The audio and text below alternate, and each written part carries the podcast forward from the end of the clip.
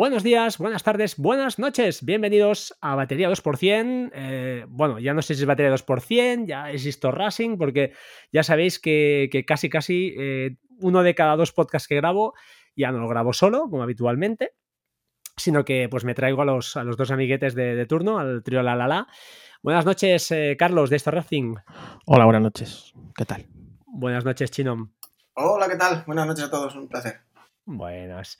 Bueno, hoy, eh, os, como os dijimos la última vez, dijimos, oye, el próximo podcast hablaremos de criptos, hablaremos de Bitcoin, hablaremos de estas cosas. Y había un, pequeño problema, ¿no? A la hora de, empezar a preparar todo esto, nos hemos dado cuenta de que al final somos tres que, bueno, muy versados en este tema no, no estamos. Estamos, estamos ahí metidos ¿eh? en la madriguera, y vamos haciendo cosas y hablamos y, y esas cosillas, pero no, no tenemos ese nivel, ¿no? Esa, esa capacidad para explicar y, hacer un poquito de, de del Bitcoin. Así que hemos invitado al señor Alberto Mera, eh, que tiene un podcast que se llama Un Podcast sobre Bitcoin, que es súper famoso, que además vende como nadie el tema del Patreon. Eh, ahora nos explicará cómo lo hace. Y sin más, pues oye, buenas noches, Alberto. Muy buenas noches, gracias por invitarme. Un placer estar aquí. Bueno, el placer es, nuestro. La verdad es que, oye, encantados. Yo para mí, en serio, las últimas, los últimos meses yo creo que he escuchado más a ti que a mi mujer, porque en suma de horas de, podcasting y de todo, porque me he repasado pues todos tus... que no publicas poco, publicas muchísimo además. ¿eh? Publico mucho, hay, hay mucho que decir sobre esto, es curioso porque parece un sector pequeño y una cosa como muy de nicho, pero no, no, cuando te pones es un no parar. Bueno, pues oye, Alberto, antes de empezar siempre nos, bueno, al menos a mí me gusta eh, que, la persona que, viene aquí a ilustrarnos y tal, pues nos haga un poquito de background. Eh, no sé, dinos lo que quieras de, tu vida, lo que, a ti te apetezca, eh, de dónde vienes, qué eres, no sé, más o menos un poquito lo que, a ti te, te venga en gana. Sí, bueno, yo diría que lo mío con Bitcoin tampoco ha sido algo raro, digamos que yo venía un poquito predispuesto de casa, ya que yo empecé mi carrera en finanzas. Estaba yo muy emocionado cuando estaba en, bachillerato, pensando en, mi carrera en las finanzas en un banco de inversión, quería ser broker. Y bueno, y de hecho lo conseguí. Estuve trabajando cinco años en un banco de inversión, dándome cuenta de que las finanzas tradicionales, digamos que tampoco me, llamaban demasiado. Así que nada, estuve ahí cinco años aprendiendo y sobre, sobre todo aprendiendo a trabajar y aprendiendo cómo funcionan las finanzas y demás, pero, siempre quise salir y pasados esos cinco años salí y entonces empecé a hacer rollo startups y, todo eso, ¿no? Cosas, montar mi propio negocio, trabajar para otras startups, un, rollo muy diferente al de levantarse a las 5 de la mañana, ponerse un traje y estar en una oficina 12, 12 horas. Así que sí, empecé a hacer eso y hice eso durante otros cinco años.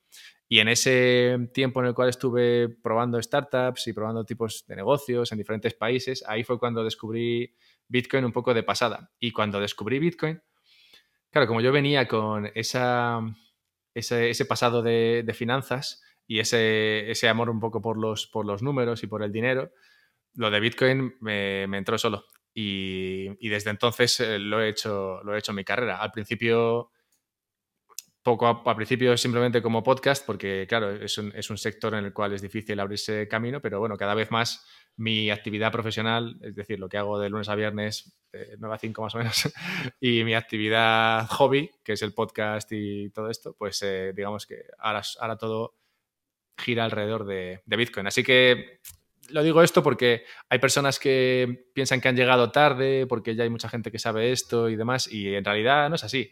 Hay gente que ha llegado antes a esto, o bien por casualidad, o bien porque, como, es mi caso, la carrera que llevaba, digamos que le acercaba a encontrarse con algo de esto y entenderlo, porque es fácil escuchar esto y, dejarlo pasar, es un poquito más difícil escucharlo y, hacerle caso. De hecho, me habéis comentado antes algunos ejemplos de, esto.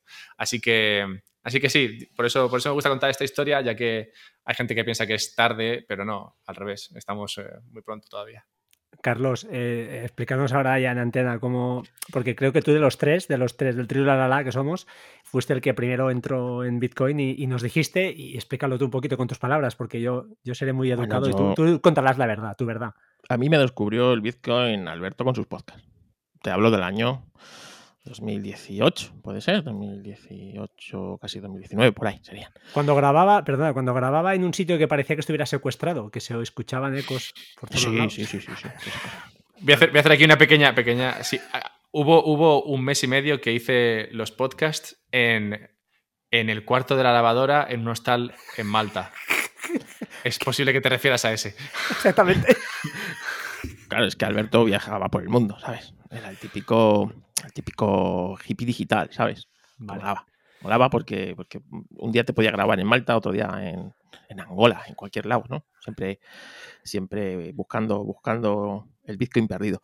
Y claro, yo descubrí Bitcoin y dije, "Buah, esto, esto es lo mío, esto es lo mío, ¿sabes? Yo que soy una persona que, que, que esto de yo me lo guiso, yo me lo como, me encanta, ¿no? Y que no quiero saber nada de, de nadie, ni de estados, ni de, ni de, ni de leyes, ni estas cosas. El Bitcoin te da esa libertad de, de movimientos y de acción. Y me acuerdo que todo emocionado eh, venía de viaje y pasé por casa de Chino. Y se lo conté a Chino. Y Chino me miraba como diciendo, pobrecico, la, madre mía, este, este es un normal que me está contando el Bitcoin, este, que esto no es para ti, que esto es muy complejo para ti, que tú eres muy tonto, ¿sabes? Y no me hizo ni puto caso. Y Fran igual, yo se lo conté, Fran, el Bitcoin, tal, no sé qué. Y Fran me miraba así como diciendo, "Pff, esto, esto. Y entonces es cuando descubrí que Bitcoin no es para todo el mundo, ¿sabes? Chino, eh, cuéntanos algo tú también. de que tú, Yo sí yo yo la recu- verdad. y- Yo, yo recuerdo, yo recuerdo, es verdad, sí que tengo en honor a la verdad, ¿eh? que ya teníamos el grupillo este de nosotros tres, y recuerdo estar de noches trabajando y ver un mensaje de, de eso, de Carlos, y decir, esto de Bitcoin, miraslo, tal. Y me dio como pereza, tío. Me, me acuerdo de ese momento, ¿eh? sí, sí. Y pensé, hostia, a ver si será la hostia. Y, y no me lo miro y A ver, decimos. A ver, yo tenía el típico conocimiento de, pues, hombre, vamos a ver, yo creo que todos, todos conocíamos un poco el Bitcoin, pero eh, mi problema era que no lo entendía. No entendía el tema de las wallets, no entendía el tema, bueno, de... Pero, de- tío, eso no se excusa. no, a ver, Con las mujeres te pasa toda la vida lo mismo, tío. Es que, fíjate, no, madre mía, me han obligado, no, eso no, Eso no- no es excusa. ¿Qué excusa es esa? Ponme Bueno. otra. La, la Bitcoin es mucho más libertad que las mujeres, eso es evidente. Entonces, pues nada, mi problema fue ese, que en principio yo no lo entendía y también me da un poco de miedo el tema de la, de la, volatilidad. Yo ya por aquella época sí invertía, porque a mí es lo que me ha llamado, y, sí invertida, y, alguien que viene a invertir más en aquella época, yo que era un- muchísima más tendencia a buy and hold, a, a dejarlo allí, y que la cosa va subiera despacito, a- por aquella época me, daba igual, en 30 años que en 10 años que en 20, y el Bitcoin, que una noche, una noche te levantaras con 1.000 euros arriba, te acostases al día siguiente 2.000 euros abajo y otro día 1.000 euros arriba, me daba un poco de, miedo y de respeto. Pero mira, mira lo que has invocado, la verdad. Que no, ni, me puse en su momento, ya no, más por pereza del tema de los wallets y tal, porque me acuerdo cuando, cuando viniste y, estuvimos aquí, te dijimos, eh, vamos a, un grupo de Telegram desde que descubriste y que era como simulado el tema. Sí. Y dijimos, bueno, vamos a ver tal y cual. Y, pero es que ya me dio pereza. Y no, simplemente fue por eso, por desconocimiento y por pereza. Fíjate que soy, soy un influencer, ¿eh? Joder. Alberto, ya que No, te no, eres, aquí. eres todo lo contrario, que no te dimos ni puto caso. Claro. bueno, co- como siempre, con todo le hacemos, no le hacemos caso y, y después hemos de. El resumen de mi vida. Voy a, ser. voy a, hacer, voy a hacer un pequeño inciso, porque Sí. viene al caso. Mm. A mis amigos tampoco les he conseguido vender la idea de Bitcoin y la única, la única manera a- a- por la cual les he convencido de que metan algo en Bitcoin es la siguiente. Les dije, a ver chavales, nos conocemos desde hace 20 años. Todo el mundo sabe que somos amigos. Todo el mundo sabe que, que- que llevamos años juntos. Digo, imagínate que, que Bitcoin el año que viene, en 10 años, vale un millón de pavos. Imagínate que Bitcoin es la hostia dentro de 10 años y todo el mundo lo sabe.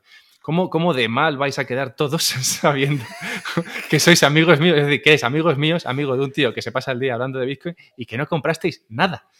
Y cuando les dije eso, me miraron en plan, joder, pues eh, es verdad que va a, haber que va a haber que comprar algo. Y simplemente por eso, por, por, no quedar, por no quedar mal. La gente es que se mueve por incentivos de lo más curioso. Es cierto que, que hace, pues eso, dos, tres años era más difícil, o sea, había como más el miedo, yo al menos a mí lo que me asustó más era un poco el miedo a la estafa, ¿no? Al scam, a, a- a comprar Bitcoin en un sitio que luego pues fuera un timo. Y claro, ahora yo creo que es mucho más fácil, ¿no? Ahora cualquiera, pues entre Eso es comillas, cierto. Se puede abrir un Binance, un Coinbase, aunque sean entidades centralizadas. Qué no- pereza, macho. Bueno, bueno, macho, eso mucho, no mucho, Bitcoin. mucho más no tranquilidad. No, no, ver.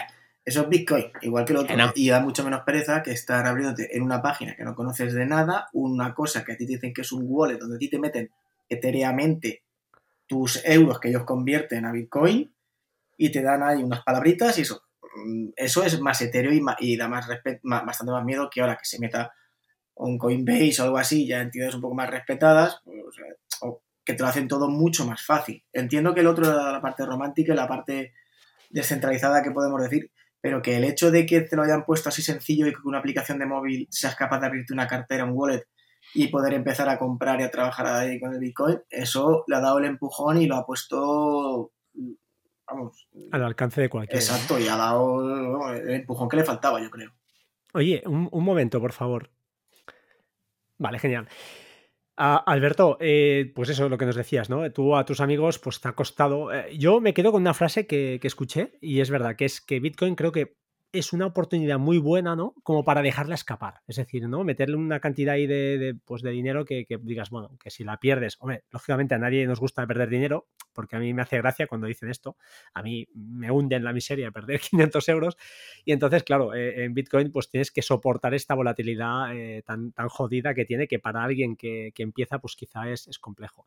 Entonces, oye, Alberto, ¿tú cómo les explicas? Eh, imagínate que yo soy un amiguete, oye, Alberto, quedamos, vamos a hacer una, un cafetito y tal también esto que estás metido, esto del Bitcoin, ¿cómo le explicas a una persona de una forma sencilla? Porque para, aprender exactamente lo que es Bitcoin, oye, que se vayan a tu podcast y se lo escuchen, pero así, en, nada, en dos minutos, ¿cómo lo, enfocarías tú? ¿Cuál es el enfoque para que yo, por ejemplo, vaya a mi primo y le diga, oye, Alberto, se llama Alberto también, por, cierto, eh, hazme caso, mete ahí, aunque sean, entra con 300 euritos, da, igual, métele algo. ¿Cómo los, lo vendes? ¿Sabes lo que pasa? Bitcoin se entiende perfectamente cuando entiendes lo que es el dinero. El problema es que el dinero no es algo que la gente traiga sabido de casa. Es curioso porque el dinero lo usamos todos los días y, no es algo que nos paremos a pensar eh, en, qué es, eh, en qué es y cómo funciona. Así que nada, si me siento con una persona y, tengo, y tengo dos minutos, claro, yo lo que le diría, le preguntaría si le gusta invertir le preguntaría en qué está invertido. Si me dice que es en bolsa, le diría, bueno, ¿no te parece que está un poco alta? Si me dice que es en bonos, le diría, bueno, y eso no te está dando nada. Si me dice que es en, oro, le diría, ah, bueno, pues he encontrado un oro que es mejor. Y ya avanzaría, avanzaría la conversación partiendo de lo, que, de, lo que, de lo que esa persona me dijera, ya que si es una persona que no invierte, es una persona que simplemente ahorra su dinero y, lo mete, pues no sé, en el fondo que, le, dice, que le dice el banco, me va a costar mucho convencerle de, que compre Bitcoin. Te lo digo porque lo he, probado mil veces y al final el camino más fácil hacia, hacia Bitcoin pasa a través de entender lo que es el dinero. Una vez que entiendes cómo funcionan tus euros, es mucho más fácil entender que lo de Bitcoin tiene sentido. El problema es que eso, la gente no sabe cómo, cómo funciona lo de los euros. No sabe que en un momento antes de que, de que él o ella nacieran, e, el, euro o el dólar tenía, tenía un bueno, el euro no existía, pero digamos, las monedas fiat tenían un respaldo y eso es lo que les da valor. No, no, saben que, que cuando, cuando al principio los gobiernos decidieron dar el salto de, manejarse con oro, que la gente, toda la gente valoraba, a manejarse con algo que no fuese oro, tuvo que buscarse la vida para que la gente aceptase eh, el, papel. Porque, claro, tú imagínate qué, gobierno le llega a sus ciudadanos y les dice, oye, chavales, ya sé que os flipa el oro, a todos os encanta, pero a partir de ahora vamos a jugar un juego y es que vosotros me dais el oro y yo os doy papeles, pero todo igual, solo que en vez de oro va a ser papeles, ¿va? Venga, hecho. O sea, es, es complicado ponerse en la piel de toda esa gente y, entender qué es lo que pasó ahí. Es como, o sea, imagínate que te llaman mañana la agencia tributaria y te dice, oye, mira, eh, esos euros que tienes, bueno, me los vas a dar y yo te voy a dar estas otras canicas que son las el nuevo dinero. Hay, un, hay, un, rollo de convencimiento ahí muy importante. De hecho, esto, esto, es, esto también está... también, también, está basado ahora en, otra historia bastante desconocida, que hice un podcast hace poco de esto porque me flipó comprender este sistema, que es el sistema de petrodólar y que es el que de alguna forma crea, crea la base para que crea la base de esa demanda de dólar que no estaría, que no existiría y que ha permitido que el, que el dólar y que el sistema fiat se mantenga en pie una vez que se, acabó lo, de, lo del oro, que sería lo natural. Entonces, bueno, a donde voy es que, a que una vez que entiendes cómo funciona el dinero, te es fácil entender que algo como Bitcoin tiene sentido, ya que algo como Bitcoin lo que te permite es saber que estás, estás funcionando con un activo que no se puede crear al arbitrio de nadie. Y una vez que entiendes que eso es una, facultad o un atributo interesante para cualquier dinero, dices, oye, pues esto de Bitcoin tiene sentido. Y si empiezas a, pensar que Bitcoin como activo, como algo parecido al dinero, tiene sentido, entonces es cuando te digo, bueno, pues esto es algo que puede ser dinero en el futuro. Es decir, que hoy día no es todavía, hoy día todavía hay muchísimas personas que no lo entienden, la, la gran mayoría, digamos que el 90-95% de la población no sabe lo que es. Bueno, pues estás apostando por un activo que puede llegar en algún momento a convertirse en dinero. Entonces estás, eh, estás viendo una apuesta del todo asimétrica, por la cual tú si metes 500 euros, cabe una posibilidad de que esos 500 se evaporen. Pero es que si no se evaporan, la subida potencial es grandísima. Pues Bitcoin solo puede valer cero o muchísimo, pero entre medias no. Porque si, si la gente no lo usa, tiene que morir por su propio peso. Pero si la gente lo usa, tiene que convertirse en una, moneda reserva. Y si esto pasa, entonces lo que vale es muchísimo. Entonces, estás ante una apuesta del todo asimétrica, por la cual la, pérdida la conoces y la ganancia es indeterminada. Entonces, una vez que entiendes lo que es el dinero y entiendes que estás ante algo que puede convertirse en dinero, la gente empieza, bueno, al menos a emocionarse con la idea de, oye, igual he encontrado algo que está en fase de crecimiento y, que, sabes que, bueno, que es bastante especial. Una vez que entiendes que no, no te has encontrado nada en tu vida que se parezca a algo que puede convertirse en dinero. Correcto. Bueno, si me quedo con el titular, quizá resumiendo, sería, entiendo que para explicar un poquito eh, Bitcoin, más que entender la criptografía y todo lo que hay detrás, lo más importante es entender primero pues cómo funciona el sistema monetario mundial, ¿no? Eh, sería un poquito el resumen, es decir, primero saber lo que tenemos y ver por qué Bitcoin quizá pues soluciona o puede solucionar algunos de los problemas que, estamos viviendo pues con, el, dinero fiat. Eh, Chino, ¿alguna cosilla por ahí? ¿Algún comentario? O Carlos, como queráis, arrancaos. No, en, principio totalmente de acuerdo en, lo que ha comentado él. En, ahora mismo, eh, a ver, Bitcoin Mm, sí podríamos decir ya que es un dinero, puesto que tú ya lo puedes intercambiar por euros y tú puedes comprarlo con euros, pero sí que es verdad que no es una moneda al uso para comprar. O sea, yo no puedo ir a la Mercadona y pagar en Bitcoin, por ejemplo. Todavía. Eso, es cierto. Bueno, ah, y, queda muchísimo camino para andar por ahí, porque eh, tal y como una transacción a la velocidad que van, habría que ver eh, otras criptos y demás, pero el Bitcoin en concreto tarda muchísimo tiempo. Entonces, no lo sé yo si algún día se podrá usar así o dejar simplemente como moneda de refugio, como algo así como un oro o algo por el estilo, pero que, es cierto lo que verdad Alberto ahora mismo, que es casi una apuesta, que puede ser que en el futuro valga cero o puede ser que valga muchísimo. Entonces, pues nada, es un poco de apostar, de intentar entenderlo y ya cada uno pues que, haga lo que crea conveniente si cree o no cree. Hay que entender una cosa en Bitcoin. Mientras el dinero fiat es un dinero inflacionario, es decir, hay una máquina que aprietas un botón e imprimes billetes. Ahora ya con ordenador ya, los meten con... Y eso, eso crea una inflación. MS2. Eso crea una inflación. Cada vez hay más dinero en el mercado, cada vez tu dinero vale menos. Es así. Sí, eh, pero también es cierto que un dinero deflacionario, que es como es Bitcoin, y Alberto ahora quizá pues apunta, tampoco es bueno, porque al final si yo tengo un billete que hoy vale 100 y sé que el mes que viene valdrá 200, pues eh, lo guardo, no, no, no, no lo gasto, porque sé que el mes que viene compro lo justo y necesario, con lo cual esto provoca que, tampoco es bueno, vaya, al final, ¿no? Al final los bancos buscan esa inflación del 2% teórica, que, creo que Alberto lo ha comentado mil veces en, el podcast, y que, es más de un 2 realmente, porque habría que ver cómo se hace, pero que se busca esto, ¿no? Eh, pues para que haya un crecimiento. Se busca eso, pero, perdona, pero se busca eso, pero es un robo, es un robo y es del todo inmoral. O sea, te están robando un 2% más o menos.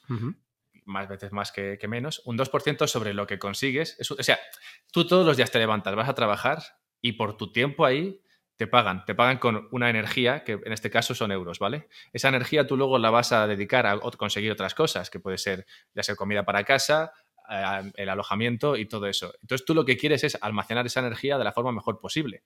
Cuando te pagan en fiat, te están pagando en una energía que se devalúa y se devalúa tanto como les dé la gana imprimir y otra serie de cuestiones. Entonces, ¿por, ¿por qué vas a sacrificar tú tu tiempo por algo que se devalúa? Cuando me comentas el tema de que un dinero deflacionario no sería tan, tan bueno tampoco. En realidad esto no es así. A ver, es verdad que gastarías menos en, cosas que, en cosas que no querrías gastar, bueno, en cosas que no tienes demasiado interés en gastar hoy. Es, hay que verlo de otra manera. Primero, con un sistema inflacionario tú estás más predispuesto a gastar. ¿Por qué? Pues porque sabes que tu dinero va a perder valor el año que viene, entonces te merece la pena comprarlo hoy en vez de esperar al año que viene. Entonces, para empezar, un, sistema, un sistema inflacionario ya, digamos que crea humanos que están más interesados por el corto plazo que por el largo plazo. Y esos humanos, por lo general, no son buenos humanos. No sé tú cómo, cómo te gustan, cuánto te gustan los humanos últimamente, pero, pero el, tema de un sistema inflacionario es, es eso, digamos que ataca mucho a la forma en la cual un humano corriente se enfrenta al mundo y, el hacer eh, y, el, obligarles a vivir en un mundo en el cual no puedes almacenar tu energía de forma correcta les obliga a eso, a gastarla y a tener un interés excesivo por el, por el corto plazo. Por el, por, su, por el lado contrario, el, tema, el sistema deflacionario lo que hace es que te, obliga a pensar más en el, en el largo plazo y te obliga a hacer un ejercicio en tu mente que es, ¿cuánto me vale esto? ¿Me vale más que el dinero o me vale menos que el dinero? Una cosa que pasa mucho con los, con los bitcoiners es que en el momento en el que se meten en bitcoin dejan de gastar en muchas cosas. Porque de repente tener, tener bitcoin vale más que tener, pues no sé, una suscripción a una revista que leías uno cada vez, cada 12 meses. Ah, o una, no sé, o el nuevo, no sé, cualquier cosa. Es que no sé, como ya no compro cosas, no sé qué se lleva, pero soy demasiado bitcoiner. Pero, pero sí, la gente compra muchas pijadas que, que en realidad luego no usan simplemente porque no tiene, digamos, está casi empujada a hacerlo, ya que la, devaluación de la moneda te hace, te hace valorarla muy poco. Cuando te manejas con un dinero sólido, entonces gastas en lo que quieres gastar, pero aún así gastas. Pues al final, eso es, ese, ese, ejercicio mental es, está en la base de la economía, pues en la economía normalmente hay recursos escasos y hay que, hay que distribuirlos de la forma mejor eh, posible. Y entonces, para llegar a esa forma óptima de distribuirlos, lo que hacemos es ese ejercicio.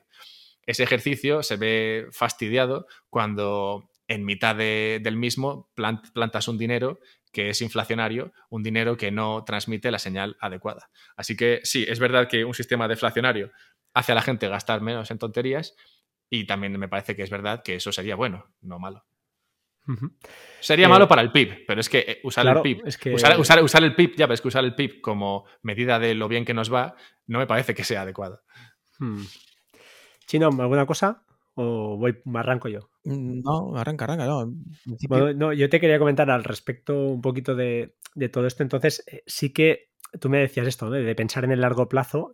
Yo te, te podría decir, oye, hoy en día eh, los que pues eso, los que, los que piensan ¿no? en la jubilación, todo esto que se ha puesto tanto de moda, eh, pues buscan quizá, pues, eh, y tú has estado en banca, pues sabrás perfectamente, pues esa gestión indexada o esa inversión en planes de pensiones, o no hablemos de planes de pensiones, hablemos de, fondos indexados y que, pues, en principio te dan ese plus, mm, te rescatan esa inflación teórica y hacen que, pues eso, el día de mañana, pues, eh, pues no seas tan un hombre triste con un bastón en un banco, sino que en un banco de, una plaza y seas un hombre con un descapotable y una eslovaca al lado, quizá. No sé, si, si, si entiendes que, también hoy en día con, la, con la moneda fiat eh, tenemos esta opción ¿no? de, de, la inversión a largo y que nos, que nos salva de esta, de esta inflación, en teoría. No sé si tú estás de acuerdo con esto o tu, planteamiento es decir, no, no, esto es falso. No, no es, cierto, es cierto. O sea, eh, claro, claro, tú, tú vives en un mundo en el cual, como tienes un dinero que es malo, te obliga a protegerte de ello, de, de, lo malo que es el dinero. Entonces, claro, tú tienes que estar siempre tratando de conseguir una rentabilidad a tu dinero, pues de otra manera te estás quedando atrás. Ya que si tú no inviertes, entonces cada año estás perdiendo ponle un 2%, pero es que ese 2%, después de 20 y pico años, 24, 25 años, es, la mitad de todo. no, no, es que es la mitad de tu dinero. Entonces, claro, es, es, es, bastante fuerte porque digamos que tú de vida laboral igual tienes 40 años, ¿no? Más o menos. Por lo que tienes 40 años de vida laboral, bueno, pues en, en esa vida laboral, desde el, desde el día que empiezas hasta el día que acabas, de todo lo que has ahorrado, igual consigues mantener, no sé, la mitad de lo que has ganado y, el resto no es que lo hayas perdido haciendo locuras, sino que lo has perdido por la por, por, sí, por, no, no, sin vivir.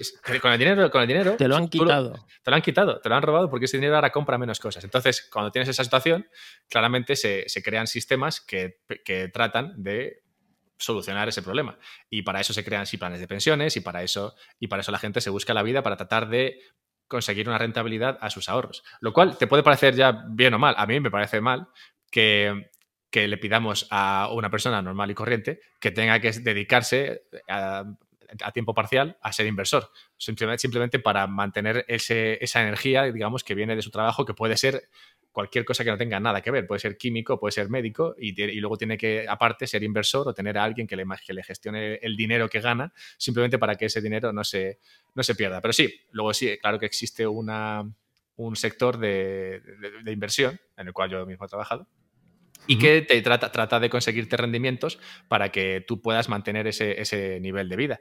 Esto, eh, claro que existe, seguiría existiendo, o sea, el hecho de que tú tengas un dinero bueno no hace que, que la inversión se acabe. De hecho, las empresas, las primeras empresas, las primeras sociedades y todo esto nacieron en, un sistema de, patrón oro. O sea que tampoco el, hecho de tú tener un dinero fiat no es lo que ha hecho que se creen empresas ni que la gente invierta en bolsa. la, gente con su misma actividad económica crea estas sociedades y um, lo que es interesante ahora es ver cómo es ver el peso de, este, de este sector de inversión que me parece que está es más grande de lo que debería ser y esto es por, eh, por, la, por la cuestión de que el dinero es malo. Entonces requiere ser eh, requiere un servicio que lo complemente. Vale. Eh, entremos en Bitcoin. Imaginemos ya que nos hemos registrado en cualquier exchange de estos. Hagámoslo fácil. No, no hablemos de Relay, por ejemplo. hablemos de, de Hodel and Hodel, creo que era, pues para comprar anónimamente. hablemos de una persona común, se registra, manda hasta el, el tamaño de sus calzoncillos, porque creo que para registrarte ya hace falta pues ese KIC, ¿no? Importante que, que por eso recomiendo, Por eso recomiendo Relay, porque ahí no hay que hacer nada. Eso está en contra de la filosofía del Bitcoin. Bueno, bueno, ahora, ahora entramos, ahora entramos. Yo, yo, si queréis entramos por ahí, pero yo lo que quería decir es que un señor ahora normalito entra ahí, va en exchange, ingresa euros, le cobran una comisión, una pequeña comisión y eh, tiene ya eh, pues satoshis, ¿no? la unidad de, de satos, de, esa fraccionaria de, Bitcoin.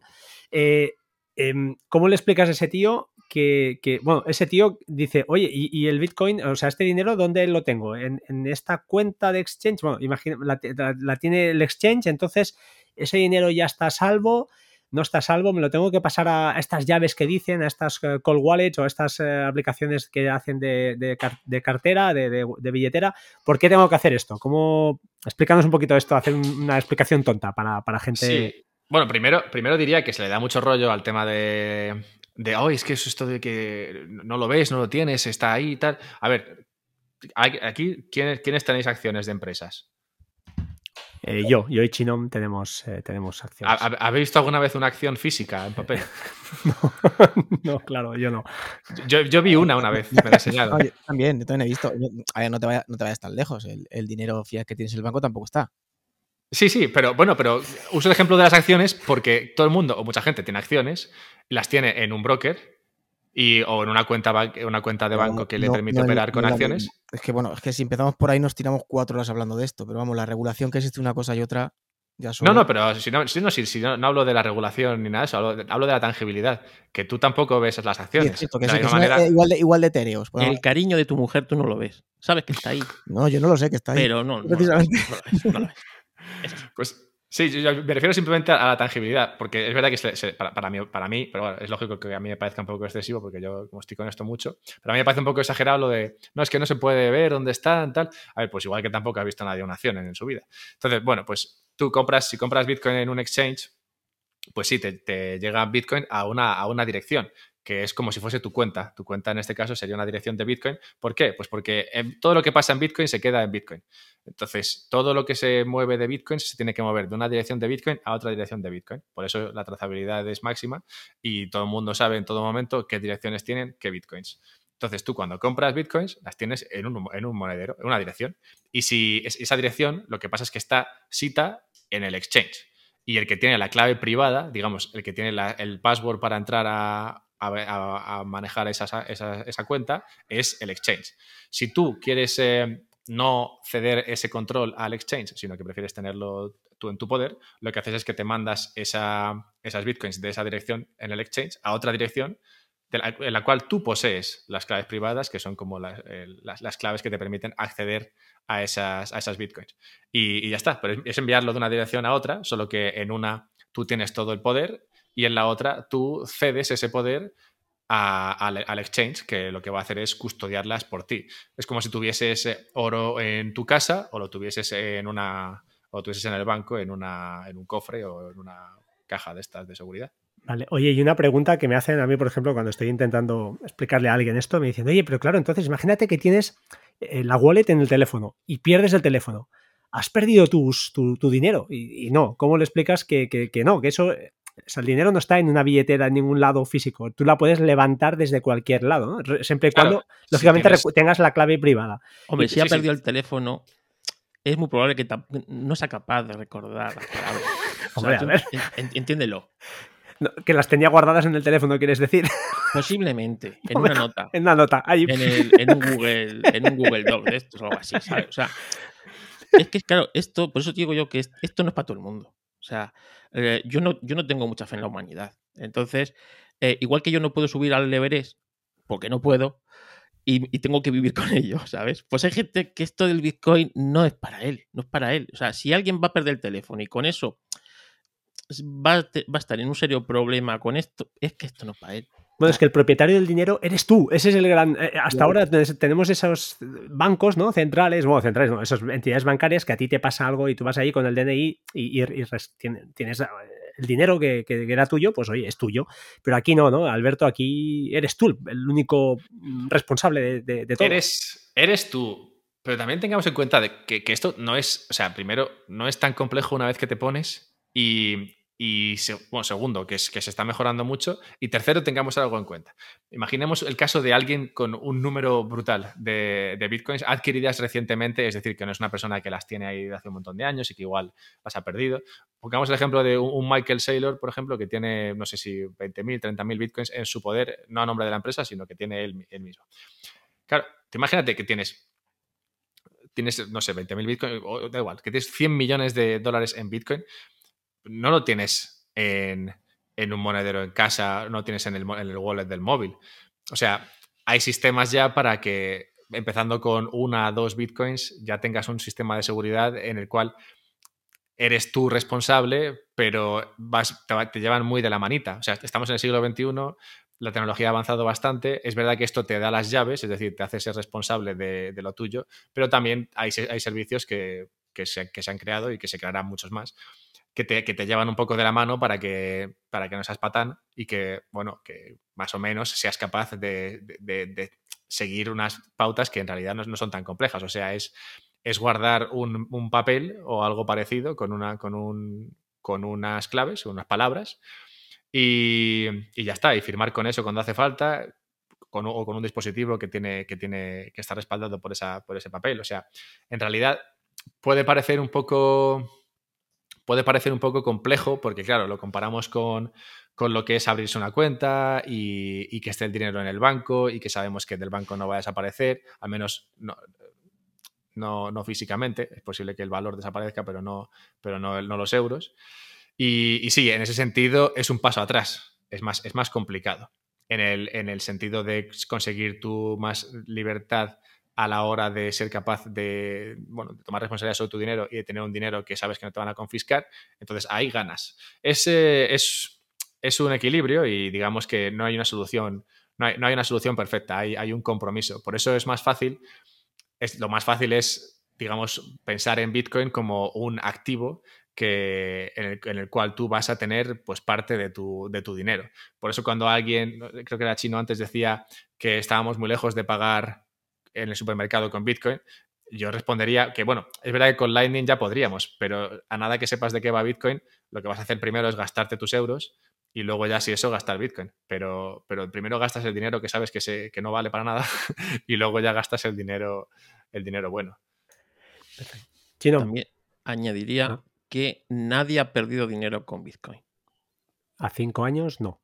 No, no, yo entiendo, Carlos, lo que quiere decir. Vamos a ver, si tú a ver, eh, eh, la gente más, eh, a ver, no quiere, quiere separar completamente el euro del Bitcoin. Tú si tienes 0,5 o un Bitcoin, da igual lo que te lo traduzcan al euro. Si mañana el euro o sea, mañana el Bitcoin baja y en lugar de valer 30.000 vale 25.000, Vale, tú sigues teniendo un Bitcoin. Correcto. Tienes medio Bitcoin. ¿vale? Eso yo creo que va por ahí, creo, Carlos, ¿verdad? ese es el segundo nivel ya, ¿no? Claro, pero eh, mira, por ejemplo. Es el no, el no traducir. Eso es cuando te vas ya a, a Inglaterra a vivir y empiezas ya a pensar en inglés cuando hablas en lugar de en castellano traduciendo, pues ese ya es el.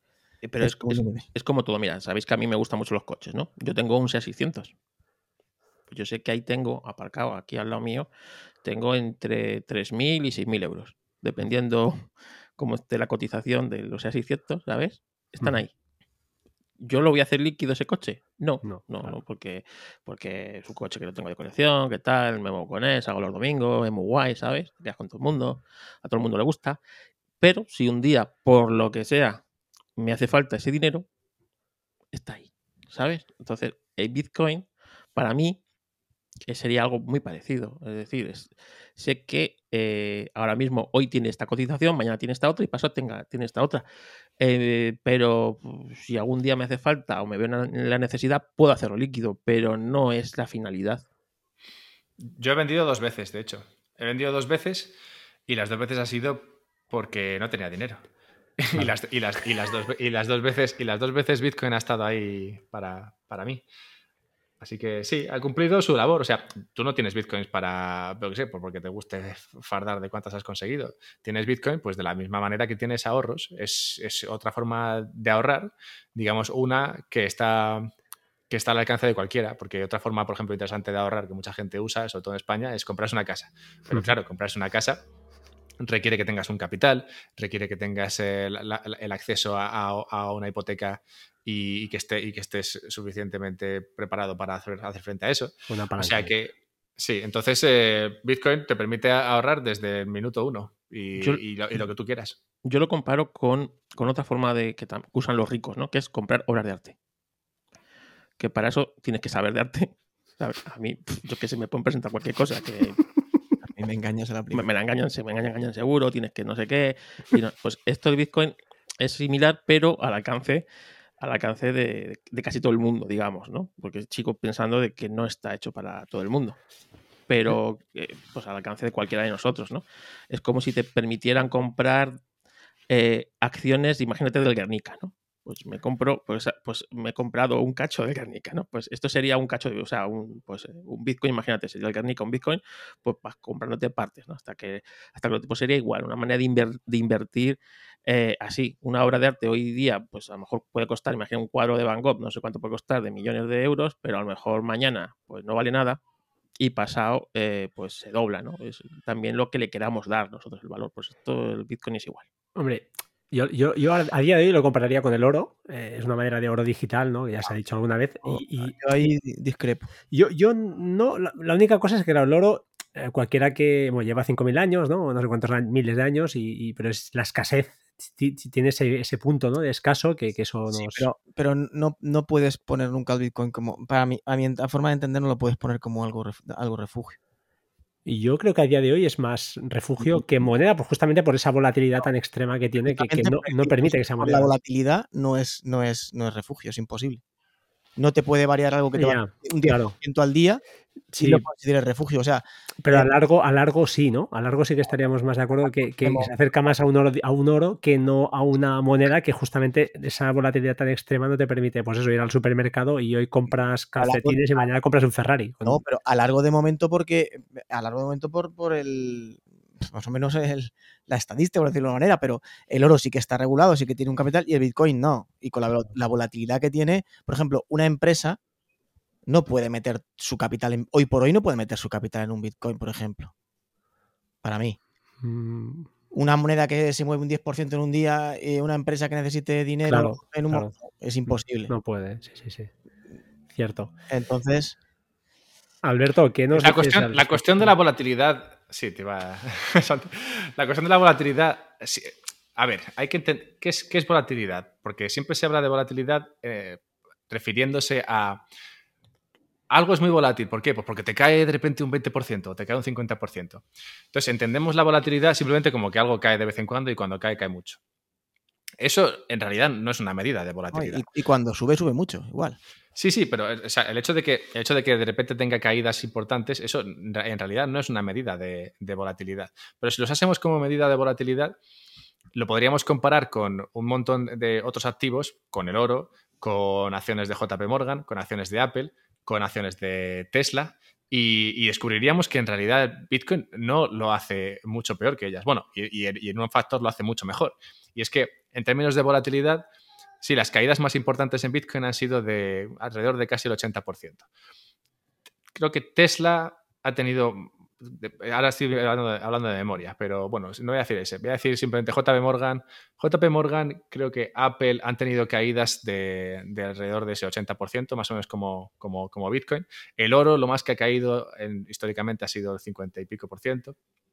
Y lo interesante de aquí es, bueno, por una parte, que estos, estos otros activos también han caído mucho en, su día cuando se estaban monetizando, que es un poco el momento histórico en el cual nos encontramos con, Bitcoin, es decir, no caen, no caen un, 80% cuando llevan, ya, cuando llevan ya decenas de años, sino que te lo hacen más cuando están en proceso de, monetización. Eso por un lado. Y segundo, es que sí, Bitcoin ha caído esos porcentajes muchas, varias veces y luego la recuperación ha sido en todos los casos mayor que la que han vivido estos otros activos con los cuales los acabo de comparar. O sea que sí, es verdad que Bitcoin es volátil en el sentido de que sí, cae mucho, pero también sí, si tú lo ves esto en una gráfica, bueno, claro, son solamente 12 años, eso, eso ahí sí hay que dárselo, que son solamente 12 años, 12 años los que ha ido hacia arriba todo el rato, sí, bueno, no todo el rato, pero en general ha ido hacia arriba, pues sí, eso, eso sí, pero, pero es verdad que son solamente 12 años. Entonces, está de un lado el hecho de que sí, nadie, que haya estado, nadie que haya estado en Bitcoin tres años, creo, ha perdido dinero, es verdad. Pero también es verdad que solamente llevamos 12 años, 12 años de historia. No se puede decir que esto sea, vaya a ser así para siempre. Lo que sí que podemos decir es que la volatilidad en realidad está exagerada porque la gente tiene muy presente esas caídas importantes y no las tiene tanto en otros activos que también han caído de la misma, en la misma medida. Y, y por otra parte, pues el hecho de que Bitcoin sí es volátil, pero sobre todo hacia arriba. Entonces, eh, vale, puede ser, que, puede ser que un día seas más rico que el otro, lo cual, bueno, pues tampoco es un mal problema.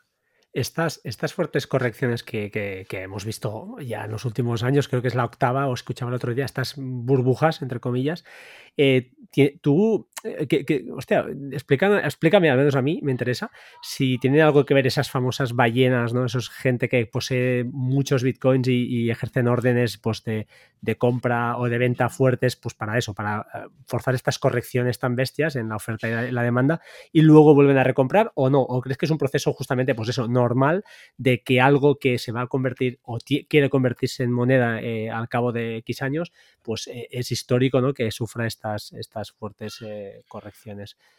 a ver, que sí, dos cosas aquí. Primero, que la gente con mucho dinero sea buena haciendo dinero, eso sí.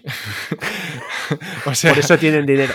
sí, o sea, pero, pero que ellos sean buenos haciendo esto no quiere decir que ellos sean los que, los que hacen esto. O sea, es importante diferenciar aquí y, hablar más bien de, coincidencia que de causalidad. O sea, cuando, cuando las circunstancias son tales en los mercados que, que, se, viene una caída o que se viene una subida, normalmente aquellos que, están más que son más entendidos, que, primero que tienen capital y que ese capital lo han, ganado en, muchas, en muchos casos haciendo esto, invirtiendo, pues sí, se van a aprovechar de eso mucho mejor. Y tenemos un ejemplo ahora mismo muy reciente ahora mismo muy reciente es un poco lo mismo, pero sí, digamos que tenemos un ejemplo reciente de, cómo se ha visto esto.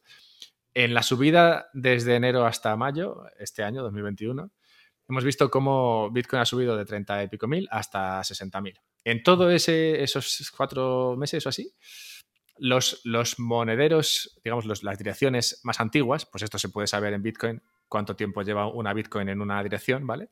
Las direcciones antiguas las que llevaban más tiempo manteniendo ese Bitcoin en su, eh, ahí, han ido vendiendo. Han ido vendiendo porque el eh, Bitcoin estaba subiendo mucho y han empezado a vender.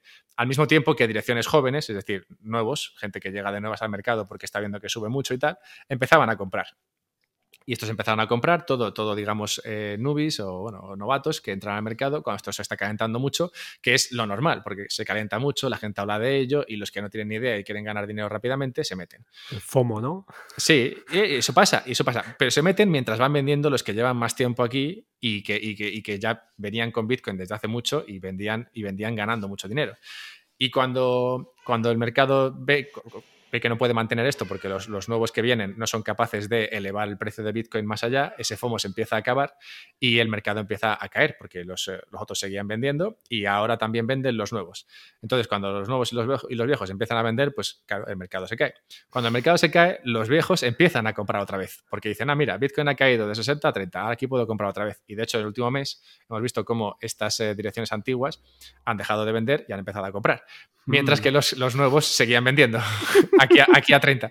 Pero ves, ahí voy que no es que no es que los, las ballenas aquí estén manejando el mercado, es más bien que las ballenas saben cómo funciona el mercado y entonces se aprovechan porque ellos lo entienden. Mientras que los que han visto eh, en Twitter que, que, Dogecoin estaba a tope y se han metido a comprar, pues eh, claro, esos, esos, esos no tienen ni idea. Y luego se quejarán de, no, es que han sido las ballenas. Dicen, no, no han sido las ballenas, has sido tú que no tienes ni idea. Y te, y te metes inútil. aquí. Claro, y te metes aquí como si quiera, no, soy, soy, soy una especie de Warren Buffett y Soros, si, si hubiesen tenido un hijo, pues eh, no, ¿sabes? Entonces, entonces eso, eso por un lado. Y luego, en respuesta a cómo funciona un poco el precio en Bitcoin, hasta ahora es verdad que ha sido una, es una cuestión cíclica y tiene, y tiene su base científica y, y, y, empírica. Y es que, ¿sabéis un poco lo del halving? ¿Cómo va? Sí, hombre, claro. Sí. Explícalo, explícalo para alguien novato, pero bueno, que sí que... Bueno, el halving sí, es que... Cada cuatro años... Sí, la oferta monetaria de Bitcoin está, está digamos, eh, calendarizada y cada, cada cuatro años se, se, reduce la oferta. Por eso, por eso se habla de que es un activo que Realmente, aún es inflación. No es cada cuatro años, son cada X eh, bloques, ¿no? Bloques, ¿no? Bueno, bloques. Que pasa que ya, Carlos, Carlos, Carlos hombre. coincidir con cuatro años y poco. Suele coincidir. Sí, porque son años, 400 y pico mm. mil, ¿no? Bueno, pues sí, más o menos cuatro años, alrededor de cuatro años. Porque, claro, un bloque va cada más o menos 10 minutos, entonces si son no sé cuántos miles de bloques, pues más o menos cuatro años. Entonces, cada más o menos cuatro años, gracias Carlos por la apreciación. No, para, para, que todo el mundo a ver si va a haber alguno, a ver si va a haber alguno ahí con el calendario enfrente. Mañana va a ser. y luego... El último fue en mayo del 2020. Ari, Ari vende pues, la casa que compró Bitcoin sí. que mañana sube. En, hasta mayo, en mayo de 2024 y a lo mejor resulta que ese halving se ha adelantado un mes o se ha atrasado cuatro. Imagínate que, imagínate que Dramón. Imagínate que Dramón para Juani. Bueno, pues, pues, cada más o menos cuatro años hay, hay lo, que se, lo que se denomina un halving. Y este halving es interesante no solo porque reduce la oferta de Bitcoin, es decir, se crean menos Bitcoin, esa, ese, ese, esa inflación de Bitcoin se reduce, sino por en qué medida afecta esto a los mineros. Claro, los mineros son gente que se dedica a crear bloques en Bitcoin cada 10 minutos, más o menos, y que se recompensa, se recompensa con comisiones y con un subsidio que son bitcoins, ¿vale? Las bitcoins que se van creando, se van a crear hasta 21 millones, pues cada bloque se van creando y se van dando a esos mineros. Entonces, eso crea una dinámica y es que hay cuatro años, o sea, en los, en los cuatro años actuales se ganan, se ganan seis bitcoins, pero dentro de los cuatro años siguientes se ganan tres bitcoins. Uh -huh. Entonces, esto ha creado hasta hoy, no sabemos si se repetirá, pero bueno, hasta ahora ha creado tres ciclos y esos ciclos lo que hemos visto es que según el precio empieza a subir, bueno, habría, habría otra forma de decirlo, pero bueno, digamos que si, tú, si tú tienes un. Si tú, si tú te acercas a un halving, estás en un momento en el cual hay mucha gente minando. Hay mucha gente minando porque antes estaba, hay un subsidio importante, antes del halving, antes, justo antes del mes antes de que haya ese halving, hay un subsidio importante porque son muchas bitcoins comparadas con las que va a haber dentro después del halving. Entonces hay mucha gente minando que está, que está ganando dinero con ese, con ese subsidio. Y en el momento en el que, hay un, en el que pasa el halving, muchos de esos mineros dejan de ser rentables, pues uh -huh. gastan, en, gastan energía y el subsidio se, se, reduce a la mitad. Entonces eso quiebra a muchos, eh, a muchos eh, mineros y, y, lo, y, lo, que, y lo que hace sí. es que. Es verdad que te corte, Alberto, que en realidad son cuatro. ¿Mineros? Sí, empresas gordas de minería. Bueno, están las 14 famosas y las cuatro gordas. Que miran. Ya solo la primera, la Dan Pool, eh, representa el 56% de todo. Sí, pero eso es un pool. Sí. Pero un pool no es un minero. No es un, un minero. Pool, pool, un pool son muchos mineros. De, de Birman, o sea, que del Bitmain este. sí, pero eso, o sea, pero hay que distinguir los pools, que son. Los pools sí, es como se. Los pool, el and pool y, y correcto. pero que vamos, que van todos de. Sí, sí, pero yo hablo del minero en sí, no, de- no del pool. Vale, vale. Hablo del minero en sí. El minero en sí puede, Bueno, puede, puede ser empresas pequeñas. un poco el cotarro de esto. Hombre, que, que- que hay más, que hay mineros, o sea, que, que hay empresas que tienen gran capacidad de minera comparada con otros, sí. Esto se- seguirá un pareto. Seguramente, y todas estas empresas. seguramente el 80% de lo que se mina lo minará el 20% de las empresas. o- Sí, no, menos. Seguirá, un pareto, o bueno, 85-15, algo así, pero bueno, que es lo normal. Igual que el 85% del aluminio lo creará el 15% de las empresas. No, y sea- seguro que el, en, y en acciones también el pequeño accionista tendrá un 20% y el 80% serán grandes empresas. Y... Sí, por eso, que seguirá una ley natural, universal, normal. Pero, pero lo- independientemente de esto, es verdad que cuando ese subsidio se reduce, muchos, muchos mineros dejan de minar simplemente porque ya no les sale rentable. Porque con el subsidio ganaban dinero y sin el subsidio ya no. Y esto, bueno, hay, métricas bastante interesantes que se, pueden, que se pueden observar, pero sí, básicamente esto es lo que ha causado los ciclos últimamente. Y es que, claro, tú tienes un montón de gente minando antes de- del halving y después del halving mucha de esa gente desaparece porque ya no les sale rentable. Y como no les sale rentable, empiezan a, empiezan a vender y, y, deja- y dejan de minar. Y nada, ahí tenemos un momento en el cual de repente el, precio se, estanca y, el, y hash rate se estanca. Y luego, según va incrementándose de nuevo, el precio, porque hay una menor venta de, de bitcoins, ya que hay menos mineros que tienen que vender bitcoins porque ahora son los, los que quedan, son más rentables. Entonces hay menos presión en el precio, el precio empieza a subir, conforme el precio empieza a subir, viene- entran más mineros, cuando ya hay un montón de mineros llega otro halving y el ciclo se, produce otra vez. Hay menos, hay menos mineros porque ya no sale rentable, hay menos, of- hay menos oferta de bitcoins porque los que quedan ya son rentables y, y nada, entonces eh, a, menor, a, menor, of- a menor oferta y la misma demanda, pues el precio sube. Y entonces esto se ha repetido en 2012, en 2016, en 2020. Y bueno, veremos qué pasa en este. Si, por ejemplo, imagínate que ahora estamos en un. si- imagínate que el ciclo alcista que, que, que podía parecerse al, de 2016 se hubiese acabado ya, entonces podríamos hablar de que ahora el ciclo es diferente, porque aún estamos muy lejos del halving. Entonces podría ser que se hubiese acabado el ciclo ya y entonces ya tendríamos que hablar de que ese modelo que, es, que se había repetido varias veces ha dejado de funcionar. Pero bueno, todavía, todavía es pronto para ver eh, lo, que, lo que pasa. Pero sí, digamos que detrás del precio hay una serie de, mm, digamos, mecanismos que, que funcionan de tal manera que provocan estas eh, subidas y caídas, pero que al final se, se, traducen a oferta y demanda, que es pues eso, al final lo que mueve todo. Imagínate que en el anterior halving, por ejemplo, cuando les daban 12 bitcoins cada vez que se completaba un, un bloque, el bitcoin estaba a 10.000. Ahora le dan 6, pero es que está a 30.000. Es Claro. mucho más rentable ahora que antes. Bueno, más las comisiones que no son despreciables, ¿eh? que creo que Más son, son- comisiones. son- creo que escuché que eran unos 9 bitcoins al final, ahora más o menos. Bueno, te puedes llegar a, lle- a llevar hasta 9 bitcoins. Entre... Entonces, para que veas, y esta, teo- esta, esta teoría de la escasez, para mí lo único que hace es va, va a subir el precio de, del Bitcoin y, el, y en el próximo halving que les darán 3, si el Bitcoin eh, logra pues, estar a 60.000 o a 80.000, pues evidentemente va a seguir siendo rentable y van a ganar más dinero que el que ganan, el que ganan hoy con, con, con 6 Bitcoin que les dan. Es así. Y para mí eso, bueno, pues eh, es, es muy nuevo. Hay que ver cómo, cómo va el mercado, pero eh, es así. Es decir, yo creo que como cada vez hay menos, evidentemente eh, la teoría dice que tiene que subir para arriba.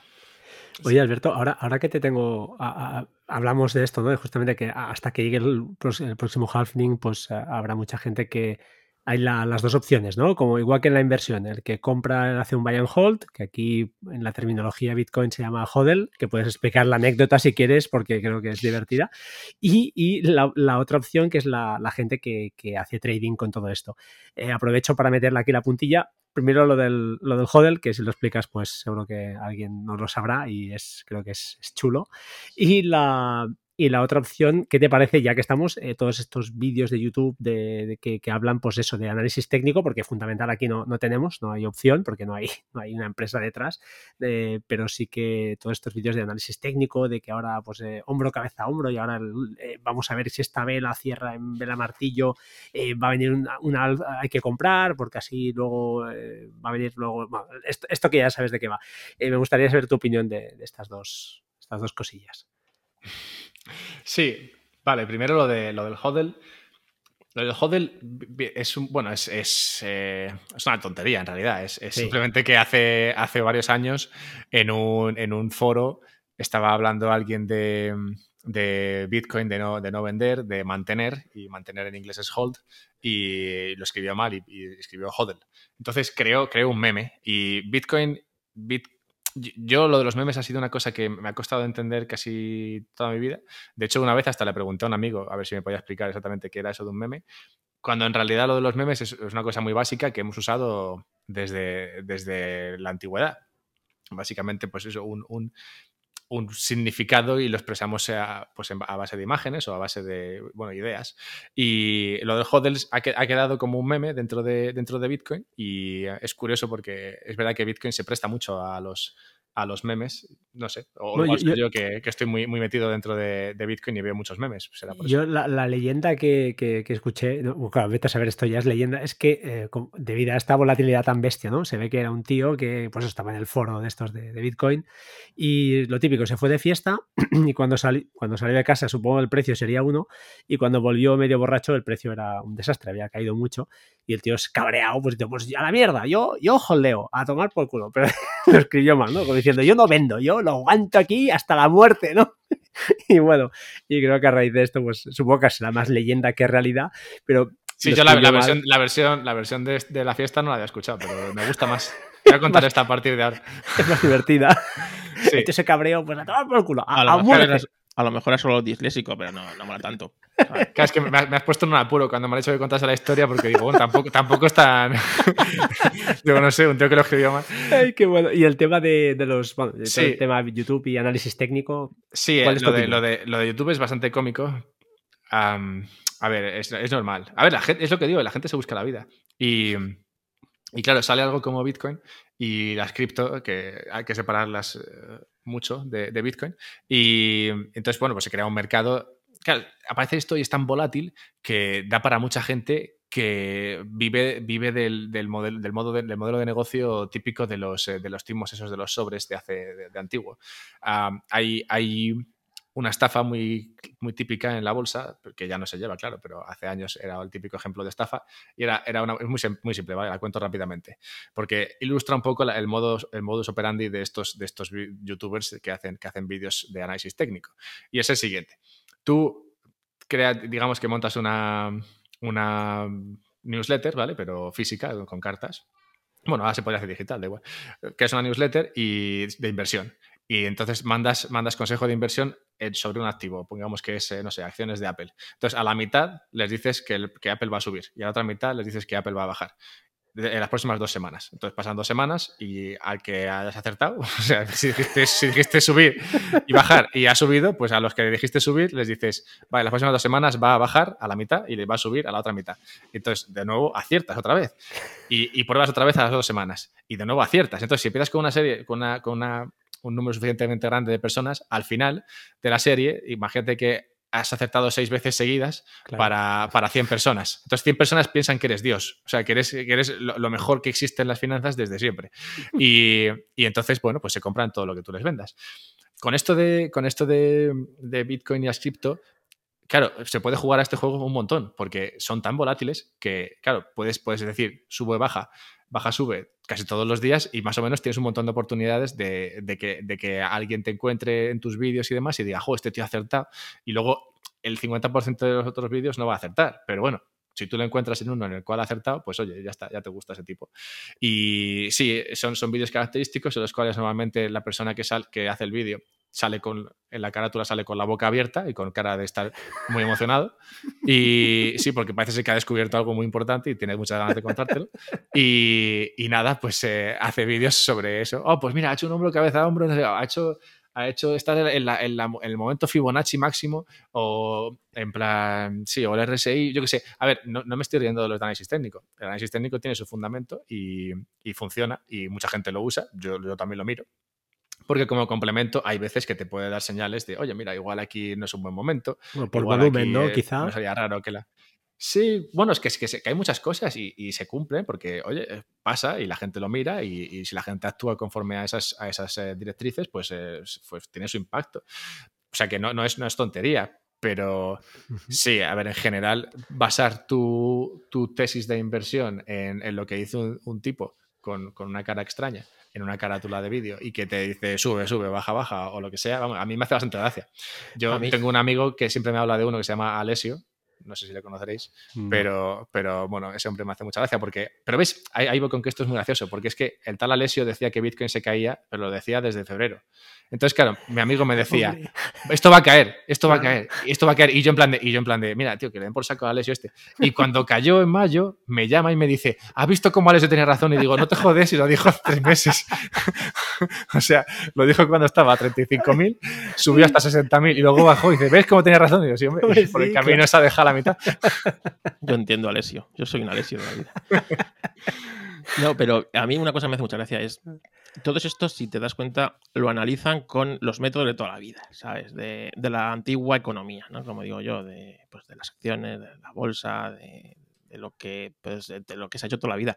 Y yo lo comparo como la como la medicina alternativa, o sea, la medicina moderna normal y la medicina tradicional, ¿no? Que no tiene nada que ver, ¿no? Que ya te, que me duele la cabeza, pues tómate una infusión de, yo qué de caballo, lo que sea, ¿sabes? Pues esto es igual, ¿sabes? Yo veo que analizan una cosa como el Bitcoin o criptomonedas que, que, se mueve a su bola y no tiene nada que ver con lo que se ha hecho hasta ahora en economía, con los métodos de toda la vida, ¿no? Entonces, yo ahí veo un choque importante y, un error.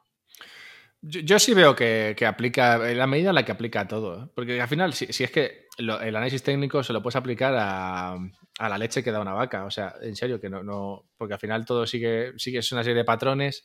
Lo de, lo de los Fibonacci aplica todo, lo de las, estas series aplica todo, lo de los, la, ondas de Wyckoff y todo. R6, Mac Sí, eso aplica, aplica, da igual a lo que se lo chartes, o sea, vale, vale para todo. Y, en general, en, ayuda, más o menos en, muchos casos, si, si, eres capaz de, verlo. Claro, no te va a dar toda la información y, y no te va a decir no te va a decir, bueno, pues eh, ahora está, ahora ya es suficiente o ahora ya no es suficiente. Es verdad que sí que te digo, sí que te doy la razón en que en Bitcoin pasa bastante a menudo, mucho más a menudo que en otros mercados, que, el técnico es del todo inútil porque como, como se pasa como se pasa máximos históricos, pues entonces hay poco, poco análisis técnico hay que hacer. Oye, pues ahora ya nada, ni líneas ni nada, porque no sé, no, se puede hacer nada, ya que está, está en, territorio desconocido, entonces ahí no se aplican líneas. Pero siguiendo, terminando ya con la pregunta que, decía que, decía Frank antes, hay, no hay análisis fundamental en, en Bitcoin. Bueno, podría haberlo, hay algo parecido, hay algo parecido a Ay, no, me acuerdo ahora de él. Pero bueno, algo que se aplica a las, a las acciones pues, se puede aplicar más o menos a, Bitcoin, pero mm. lo que sí que hay también en Bitcoin y que no hay en las acciones ni nada más es el análisis de cadena. Eso del on-chain análisis que llaman, que es un poco lo que, lo que explicaba antes de monederos viejos comprando y vendiendo, monederos nuevos comprando y vendiendo. Todo eso, eso es un montón de información que, que, por ejemplo, que en otros mercados no se puede saber. Por ejemplo, se puede saber si la gente está vendiendo a pérdidas o a ganancia. Tú puedes saber si el que está vendiendo, o sea, la mayoría de personas vendiendo Bitcoin hoy están vendiendo con beneficio o a pérdida.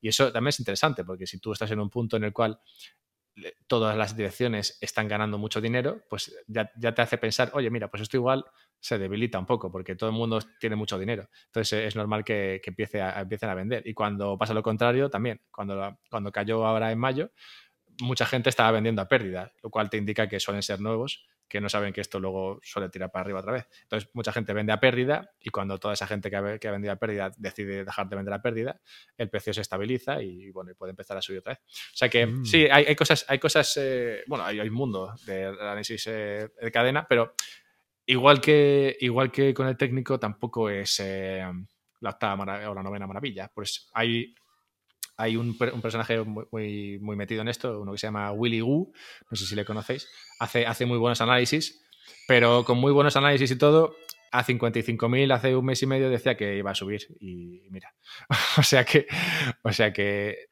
todo, todo ayuda, pero no puedes solamente fijarte en una cosa. Perfecto. Em, ¿Qué más? Quería. Oye, entramos, entramos en el tema del KIC, que sé que ahí Carlos se va, se va a poner de los nervios. bueno, el KIC es el Know Your eh, Customer, es decir, eh, la identificación de cliente. Eh, la mayoría ya de exchange pues te piden este, este requisito porque pues, los estados entiendo que se están poniendo nerviosos o, bueno, empiezan a pedir información porque, pues, para que no haya pues, evasión de impuestos y esas cosas. Eh, no sé, ahora Alberto nos, explicará. Eh, ¿Cuál es tu opinión del futuro un poquito a, nivel regulatorio de, Bitcoin? Eh, antes de que entre Alberto, supongo que Carlos querrás decir la tuya. Yo, mi opinión rápida, muy, muy sencilla y muy resumida es que entiendo que al final todos tendremos que ir acabando pasando por el tubo, entre comillas, porque porque si se quiere que esto sobreviva, yo, mi opinión es que, tendremos que, se tendrá que regularizar de alguna de algún modo, ¿no? Este pseudo anonimato, porque no es anonimato, sino es pseudo, ¿no? Ya lo comentaste tú, Alberto, muy bien, pues eh, deberá hacer ese paso más para que, pues eso, eh, cuando vendas una porción, un poquito, pues tributes y esté todo muy clarito y, te den, pues oye, mira, tienes que pasar aquí y RPF un 19%, pues venga, a tributar. No sé cómo lo veis vosotros. Eh, te dejo a ti, Carlos, antes y luego, y luego ya si acaso, pues, eh, o Chinom, y si acaso luego ya, pues Alberto lo remata. Cuando se fiscalicen las pérdidas. También pues fiscalizaremos la ganancia. Bueno, ya, se, ya se compensan pérdidas hoy en día. si tú pierdes en acciones, puedes compensarlas durante cuatro años. De hecho, es más viejo que la Tana. Cuando estás subido acciones, vende las que tengas en pérdidas para compensar. Estamos hablando de Bitcoin. Que esto es otra cosa. Que esto no va, que eh, no. No quiero intervenir antes, pero está, está, eh, tienes tu idea romántica y estás muy confundida. Ni el mercado es tan diferente. Eh, como dice Alberto, sí que hay cosas similares y cosas igual. Y, y todo sigue tendencias de, la gente, uno no va a su bola, no, no, no, va a su bola porque igual que los más sale hablando de su acción y sube de, de, de 8 a 700, pues Elon Musk sale hablando de Bitcoin, el Dogecoin y sube de 8 a 800. O sea que hay muchos puntos en común que tienen una cosa con, con la otra. Sí, eh, eh, perdona, Chinón, pero que te corte, pero claro, sale Elon Musk diciendo que Tesla no sé qué y ahí está la SEC que le puede peinar. Claro, pero por eso necesito, yo creo que también es importante algo de algo de, regulación, porque sale diciendo Elon Musk lo de la, pues está sobrevalorada mi, acción que vale 80 dólares y digo esto y a los dos meses la tengo en 800. Mm, pero claro, como él ha visto perfecto que, que diciendo de Bitcoin hace lo que le da la gana, pues eh, la semana que se aburre dice la barbaridad de turno, sale diciendo que eso es un meme y que es una tontería y para abajo. Sale diciendo que Tesla va a ser, ahora se va a poder pagar los coches con Bitcoin y para arriba. Sale diciendo que contamina mucho y que ya va a vender su Bitcoin y para abajo. Eso no puede ser. O sea, ahí hay que hacer algo, porque, mm, a ver, culpa de la gente, que, también seguimos al flautista de Amelín como cual ratoncillos. Síndrome de Estocolmo, Pero mm, no es tan diferente a cuando Warren Buffett anuncia que ha comprado 10 empresas, esas 10 empresas, pues hay muchísima gente que esos 4 o 5 días que venden lo que no han vendido en su vida porque todo el mundo va replicando. Eso va a ser así y va a ser así siempre. Pues entonces yo entiendo que también haga haga falta un tipo de regulación. La misma que del mercado o lo que sea, no lo sé. También la idea romántica del Bitcoin, pues yo sigo pensando que el Bitcoin también mm, no es tan universal como nos pensamos y como ha hablado Fran antes, ya no solo de ballenas tal, pero que sí que es cierto que hay cuatro o cinco grandes que son también los que manejan un poco el cotarro, como dicen las grandes carteras, de vender y eh, al igual que en, el mercado. Entonces yo creo que sí debería existir un poco de regulación y tributar o no. A ver, eh, un poco más friendly de lo, de lo que es España con la tributación de las criptos, que ya, ya hay tributación. Eh, un poco más amigable el porcentaje, pero entiendo que se debería, debería regular, por mi parte, totalmente. Alberto, todo tuyo. Ya me toca, ¿no quieres escuchar a Carlos hablar de...? Oh, Carlos igual le pega un tiro ahora al chino. he, visto, he visto un conato aquí de... que ¿sabes qué pasa? Estamos peleados. Ya, lo que pasa es que... y hacemos el paripé aquí, pero estamos peleados. A mí esto... Es decir que el, Bitcoin va a su bola y el otro no, no tiene nada que ver. Pero el chino a mí me recuerda cuando... Sigue, un, un, Es cierto que lo que hablamos de los años y tal, que eso es que es cierto que le marca un patrón. Pero luego al Bitcoin, pues hacen lo que quieren, igual que hacen lo que quieren con el mercado. Y vos seguir pensando en nada si queréis. El Bitcoin se maneja exactamente igual, no igual, tan, tan igual que se maneja el mercado. Esto es como cuando estás en un campo de concentración y de repente se van, se liberan el campo de concentración, se van los carceleros y tú dices, ¿dónde está mi carcelero? No, yo de aquí, si mi carcelero no salgo. No, va, por ahí. esto, Es igual, No va por ahí. ¿Dónde, está, ¿Dónde están mis impuestos? Si tú no regulas algo, va a haber gente que va a hacer lo que le dé la gana al libre albedrío con él, como hacen los más. ¿Dónde están mis impuestos? Que quiero pagarlos. No, a mí me, me da mucha rabia lo que hace los más con el tema de las cripto, porque las convierte en un meme. Claro hace que la gente no se las tome en serio. pero ¿qué, ¿qué, gente se va a tomar en serio Dogecoin a partir de ahora? Va a estar pendiente de lo que diga Elon Musk. Nadie va a comprar un Dogecoin hasta que no hable. no es serio. Porque Elon Musk no es serio. Y el que se toma en serio a Elon Musk es precisamente, Si tienes un activo que un tío no serio te lo varíe de la forma que te lo varía, empieza a pensar. Estos son los nuevos. Bueno, vamos a dejar a Alberto, que más que nosotros. A ver, es que es un tema complicado. Me ha parecido. Me ha parecido interesante últimamente pensar en, esta cuestión de. Primero empezando con el tema de, los impuestos. A ver, yo, entiendo que, hay que pagar impuestos porque hay que. Bueno, sostener cierto. Bueno, a ver, entiendo.Entiendo a la gente que quiere esto. Yo, yo prefiero no, pero, pero entiendo, entiendo, entiendo a la gente que. Pero eso es otro debate, Alberto. O sea, sí, sí, bueno, entiendo a la gente que comprende. Están usados, pero yo que sí que puedo entender de que si yo eh, me quitan una parte de mi dinero que recibo gracias a un trabajo o una venta de unas plusvalías, eh, que unas estén reguladas y otras no. Entiendo que o todas o ninguna. Sí, sí, bueno, vale, es que no me voy a al tema de la regulación todavía, pero vamos, el tema de los impuestos. ¿Esto va a estar regulado? Pues, eh, a ver, pues probablemente sí, será, será ganancias del capital, porque será como invertir en un activo, salvo que se ha aceptado como moneda de curso legal el rollo como en El Salvador, pero en todo el planeta, y entonces ya no tienes ganancias de capital, porque sería como tener, como cuando cambias de libras a euros, si la libra se ha apreciado en ese espacio de tiempo, no, pagas ganancias de capital por, por, tus, por tus ganancias en, libras. Correcto. O sea que, bueno, eso, eso, eso por un lado. Por otro, bueno, el tema de, pagar impuestos por, por, ganancias del capital ya me parece un poco extraño, ya que, bueno, tú al final estás arriesgando tu dinero y, luego que, participe un tercero de tus ganancias, pues no me parece del todo. Te, vuelvo a decir que eso creo que es otro, otro, otro, debate. otro debate y totalmente de acuerdo, igual como el impuesto de sucesiones y muchísimas cosas más y el impuesto que nos va a el año que viene por respirar. Eso, pues eso me recuerda, siempre al, de en un de Filemón que, que creaban un impuesto al que tenga, al que use más de un ojo por disfrute excesivo del paisaje. Totalmente. siempre, eso, estamos de acuerdo, Siempre me acuerdo de ese. Vale, pues el tema de la regulación. Yo el tema de la regulación es que tampoco estoy a favor, porque ¿sabes lo que pasa? Que no me gusta que haya un tercero que decida qué es lo que está bien y qué es lo que está mal. A mí, si alguien como Elon Musk de repente tiene un poder eh, bueno, de repente no, tiene un poder eh, excesivo sobre los activos porque tiene 60 millones de seguidores. Para que nos hagamos una idea, El Salvador, con el tema este de Bitcoin y demás, eh, tiene el 10% de habitantes. O sea, hay, hay, tantos, hay el 10% de habitantes de El Salvador como de que, que seguidores tiene Elon Musk. O sea que, claro, lo que hace, lo que hace Elon Musk y lo que puede hacer Elon Musk con, eh, con cualquier acción, ya sea llámalo Bitcoin o llámalo, bueno, cualquier acción, pues sí, es, pues, digamos, exagerado y no lo puede hacer en acciones y sí que lo puede hacer en Bitcoin porque, porque no está regulado.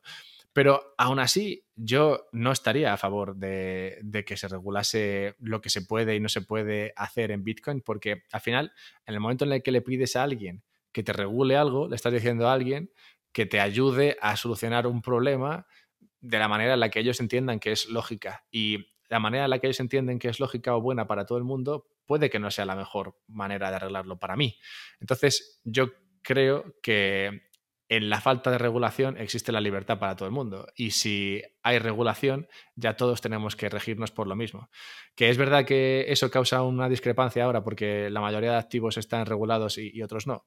Bueno, pues ahí creo que el problema está en que unos estén regulados y no en que otros no. Vale, bien, no, no, eh, ha quedado claro. Yo estoy un poco de acuerdo ¿eh? también contigo en el tema de regulación, pues ya sabemos que a veces cuando entran los reguladores a, pues eso, a, marcar normas, la cosa se, se despiporra, pero, pero... regule es otra cosa. Exacto, yo también creo que... Un mínimo de eh, no permitir a la gente que haga por lo menos lo que hace los Max Claro, porque si no hay un tercero que se aprovecha de esta desnorma. no, hay un mínimo y un máximo. Es, o, está regulado o no está regulado. No se puede estar un poco regulado. Bueno, no, depende, los límites se pueden poner. Esto es como estar embarazado. O estás embarazado o no estás embarazado. lo mismo, lo mismo. Es ¿eh? lo mismo. si tienes un poco de regulación, eso es la frase que queda bien y punto, pero no tiene nada que ver que estar embarazado con tener Bitcoin. Vamos, si tú ahora mismo metes simplemente una mínima regulación, como dice, como Fran, para que un tercero no se, no se haga rico cuando le dé la gana por decir cuatro cosas en prensa y, manejar el valor y que todos los demás se arruinen o se hagan ricos gracias o, o, no, los demás pierdan dinero y él, lo, y él los, lo venda porque los está manipulando, hay que intentar que, la, que, a la gente no se le manipule, entiendo yo. No te estoy diciendo ya ni que impuestos, porque eso es otro tema, que, me parece también súper injusto. Sí, pero la gente aprende, la gente aprende. Al final, sí, imagínate que, imagínate que Elon hiciese esto todos los meses. No, ¿eh? Bueno, pero imagínate que Elon hiciese esto todos los meses. El primer mes sí nos la colaría a todos. El segundo a la mayoría. El tercero a unos, a unos cuantos todavía, pero cada vez menos. Y, yo, creo que yo creo que cada vez que sigue hablando sube el pan, como quien dice. No, pero cada vez menos. Cada vez menos. Y es, normal. O sea, imagínate que, imagínate que fuese así siempre. o sea, es imposible. No, pero es que también yo creo que el, tío es muy inteligente y tampoco sabe que lo puede hacer cada semana. Pero lo hace cuando le interesa. Como cambie ah. la, foto de perfil con rayos láser en los ojos, ya nos retiramos todo. De momento, Anonymous ya lo ha dicho que le va a meter mal. no, no, de hecho, ¿no sabéis lo que ha pasado? No, no. A raíz de esto de Anonymous dicho que ha pasado. Mano, casualmente han aparecido, es que no, no, me da tiempo a leer la noticia entera, luego la busco han aparecido la identidad de dos personas de Anonymous después de amenazar a Elon Musk. Hostia. Oh, wow tienen, tienen todas las papeletas para ser los primeros pasajeros hacia Marte. Métete con gente de pasta, a ver lo que pasa. Que igual que tiene pasta, contrata gente que sabe más que lo que, que vais a probar la Starship. vais a ser los primeros viajeros.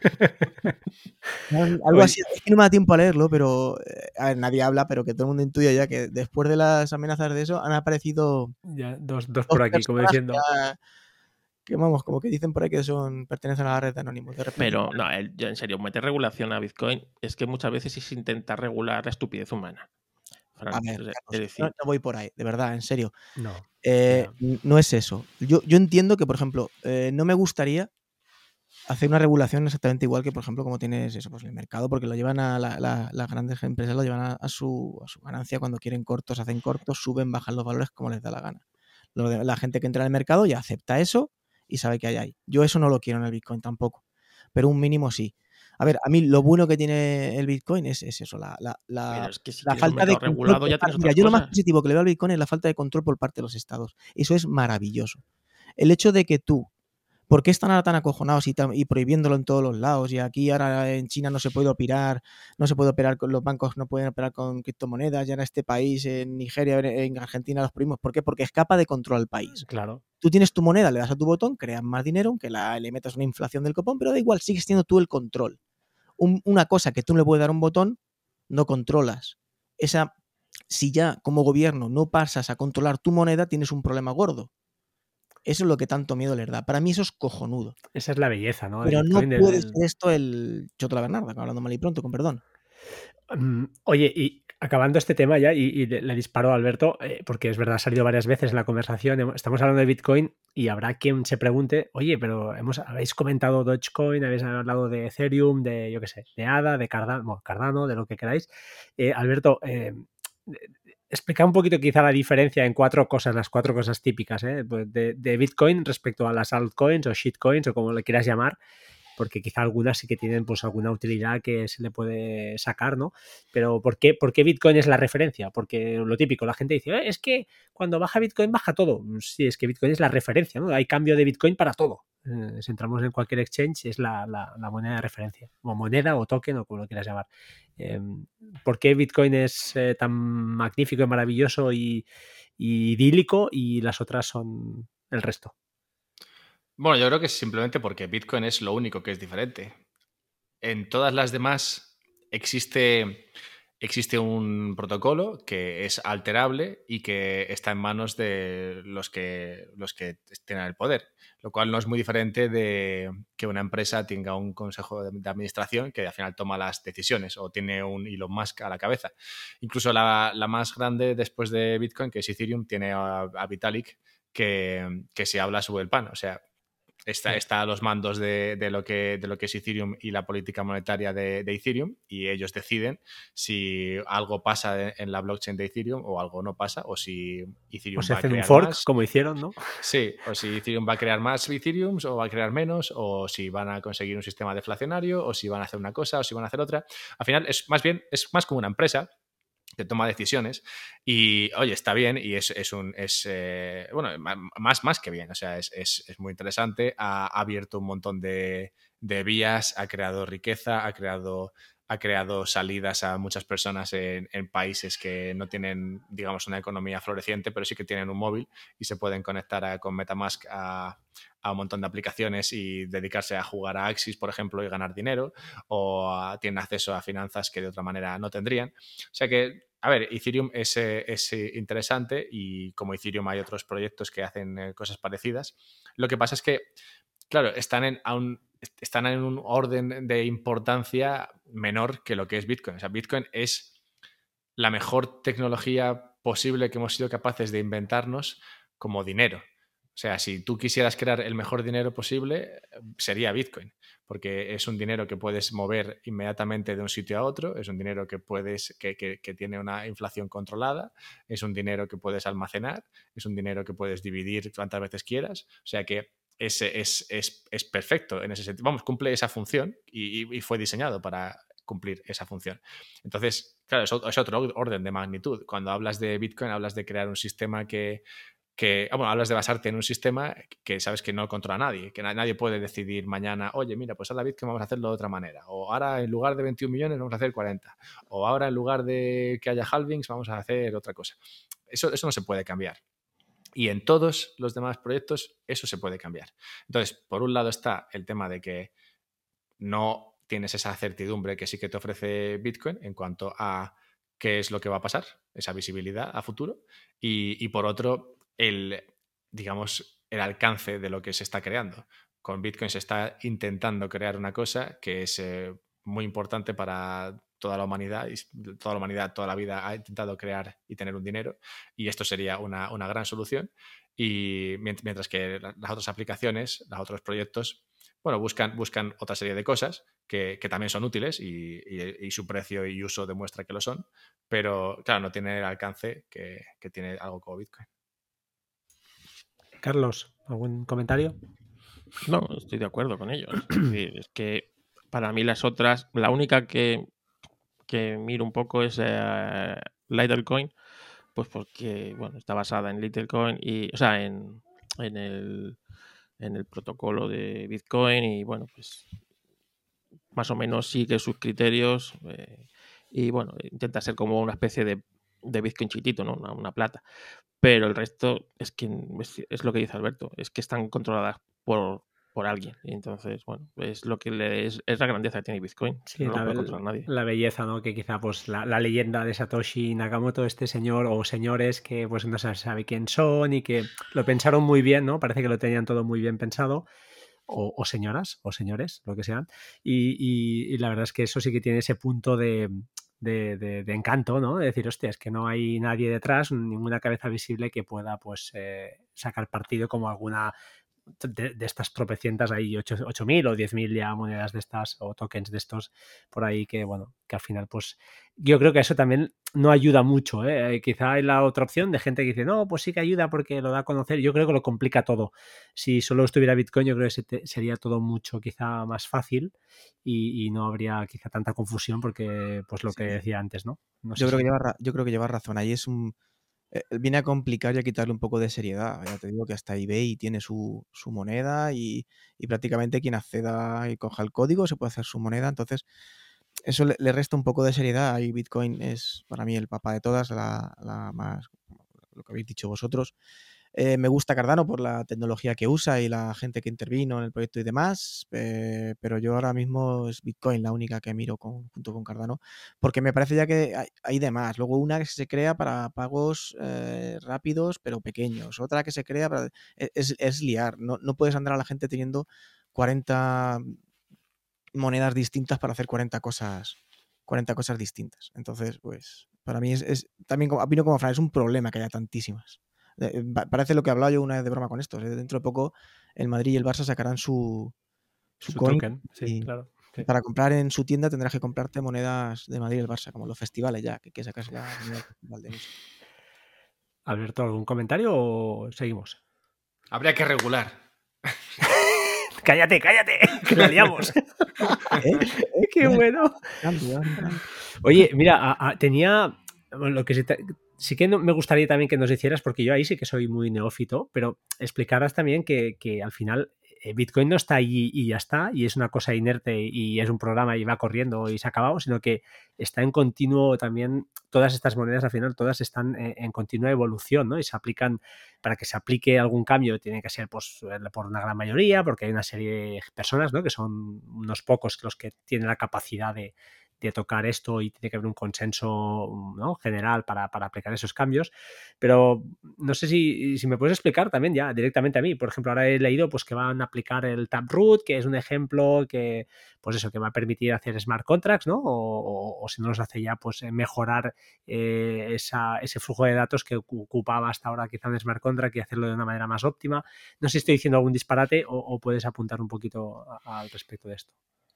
Sí, de hecho, dentro de poco traeré a, Raúl Cano a mi, podcast para hablar más concretamente de Taproot. También traje a, Alejandro de la Torre, que, trabaja en Pooling y estuvo hablando un poco de, lo de Taproot. Taproot tiene más que ver con, la privacidad dentro de las transferencias de, Bitcoin y, no solamente se activa Taproot, sino también se activa eh, lo de las firmas NOR, que es otra forma de firmar que que basada en, basada en otro sistema que no sé si creo que es que lo hace más, lo hace más simple o, lo, hace más, lo hace más reducido, es decir, que ocupa menos espacio. Al final, sí, en todo esto, en todo esto se, se innova, pero innovar dentro de la blockchain es bastante complicado, sobre todo dentro de una blockchain como Bitcoin, porque, claro, la blockchain de Bitcoin funciona de tal manera que una serie de personas, es decir, todos los que quieren usar Bitcoin, llevan un programa y usan ese programa para, para transferir sus bitcoins usando, usando bueno, digamos, la, la, el, el, código de Bitcoin aceptado por, por, todos. Si tú quieres usar otro código de Bitcoin, pues entonces estás usando otra cosa. Puede ser que sea Bitcoin Cash o lo que sea, ¿no? Pero claro, eso no quiere decir que tú no puedas cambiar ese código. Si todo el mundo está de acuerdo, ese código puede cambiar. Y luego también hay que tener en cuenta la medida de ese cambio. Hay cambios que requieren un, hard fork, es decir, hay cambios que requieren que se cree otra cadena que, que, sería incompatible con la cadena anterior. Esto, esto no ha pasado en, bueno, ha pasado en Bitcoin, pero digamos que Bitcoin sigue siendo Bitcoin. Ha habido hard forks, ha habido forks de Bitcoin que se han convertido en otras cosas, como Bitcoin Cash y cosas así. Pero, pero el código de Bitcoin eh, sigue siendo el original. Pero sí que también hay lo que son soft forks, que son cambios en el protocolo que son compatibles con la cadena. Es decir, que no, no, crean una cadena diferente. Entonces tú dentro de la misma cadena de información puedes tener, puedes tener un código que, varía a lo largo del, tiempo. Y entonces, en el caso de Bitcoin, ahora cuando se aplique Taproot, pues habría transfer, transferencias que usen Taproot y transferencias que no. Y dentro de mucho tiempo, bueno, el tiempo que sea, todas probablemente sean en Taproot y en el pasado, o sea, hoy y ayer tendríamos las que no iban con Taproot. Pero todas dentro de la misma cadena y toda la información dentro de la misma cadena. Lo que importa es que todos decidan aplicarlo y si, bueno, no todos los que quieran, sobre todo una cosa como esta. Y si alguien decide no, no aplicarlo, bueno, pues no se, no se aplica. Lo, lo, importante es que sea, que sea compatible. Esta forma de, actualizar la cadena es eh, muy diferente a, cómo funciona un sistema centralizado. Un sistema centralizado tú decides cambiar algo y se cambia y ya está. Y se cambia para todos y si no quieres usarlo, pues no lo usas y listo. Pero aquí en Bitcoin no, en Bitcoin es más bien que se decide algo, es decir, que alguien propone algo, ese algo se se estima por, eh, por, un montón de desarrolladores que, que, trabajan en el código fuente, digamos, de Bitcoin, lo, lo testean, lo prueban, lo, lo, ponen en el código de Bitcoin, pero aunque, aunque al final decidan ponerlo en el código de Bitcoin, es decir, aunque en el código de en GitHub de Bitcoin esté, esté una nueva versión, eso no quiere decir que, que Bitcoin funcione sobre esa versión. De hecho, lo de Taproot creo que lleva en el GitHub de Bitcoin, creo que un año y medio dos y se, hace, y se aprueba ahora. Porque, claro, una vez que eso está ahí, la gente tiene que decidir que eso es bueno y, e implementarlo. Y no solamente la gente, sino que una, mayoría tiene que, tiene, que, tiene que implementarlo. Entonces, claro, es, es, un modelo distinto, muy curioso, que, que bueno, no, no, bueno, igual sí que a, a, menor escala, a menor escala sí que se había visto, pero a esta escala claramente no. Y bueno, lo que, lo que crea es cierta osificación que se llama en el código, que es que no es fácil cambiarlo, ya que no es fácil convencer a un montón de bitcoiners que no se conocen y que están muy preocupados de que sus bitcoins sigan siendo sus bitcoins, de que implementen cambios. Y eso es bueno, creo, porque cuando tú hablas de algo como, como el oro, pues, eh, o parecido al oro, digamos, con unas, con unas, condiciones parecidas, pues no quieres que, que, cambie mucho. Tú no quieres cambiar la estructura molecular del oro. Está bien ya como está. Así que tampoco hace falta complicarse. Es verdad que sí que se aceptan cambios que, que son válidos o que apoyan a todos, como esto de Taproot, que puede mejorar la privacidad y ocupar menos espacio de las transferencias, pues, pues guay. Bien para todos, pues lo aprobamos. Es como cuando se habla mucho del tema este de los ordenadores cuánticos vendrán y, entonces desen, desencriptarán el planeta, entre ellos serán capaces de desencriptar eh, no, las, las, las, claves privadas de, Bitcoin. Bueno, sí, pero si eso pasa, pues lo que haces es que creas un, cambio en, el, blockchain de Bitcoin, por el cual creas un, una criptografía que esté a prueba de, de ordenadores cuánticos, que, que, existe, y como eso será algo que beneficia a todo el mundo, pues se aprueba y ya está, y se acaba el problema. O sea que en realidad no, no, es, no es, es, es, problemático siempre y cuando lo que intentes meter entre lo, el cambio que intentes meter no sea a todas luces súper beneficioso para todo el mundo.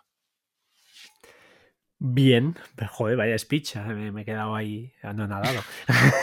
Estaba escuchándolo, qué, qué, bien habla, por Dios. Y no como vosotros. Que... Habla como un podcast. ¿eh? Claro, os traigo a vosotros y estoy acostumbrado a este lenguaje vuestro y cuando viene un tío culto, pues me deja...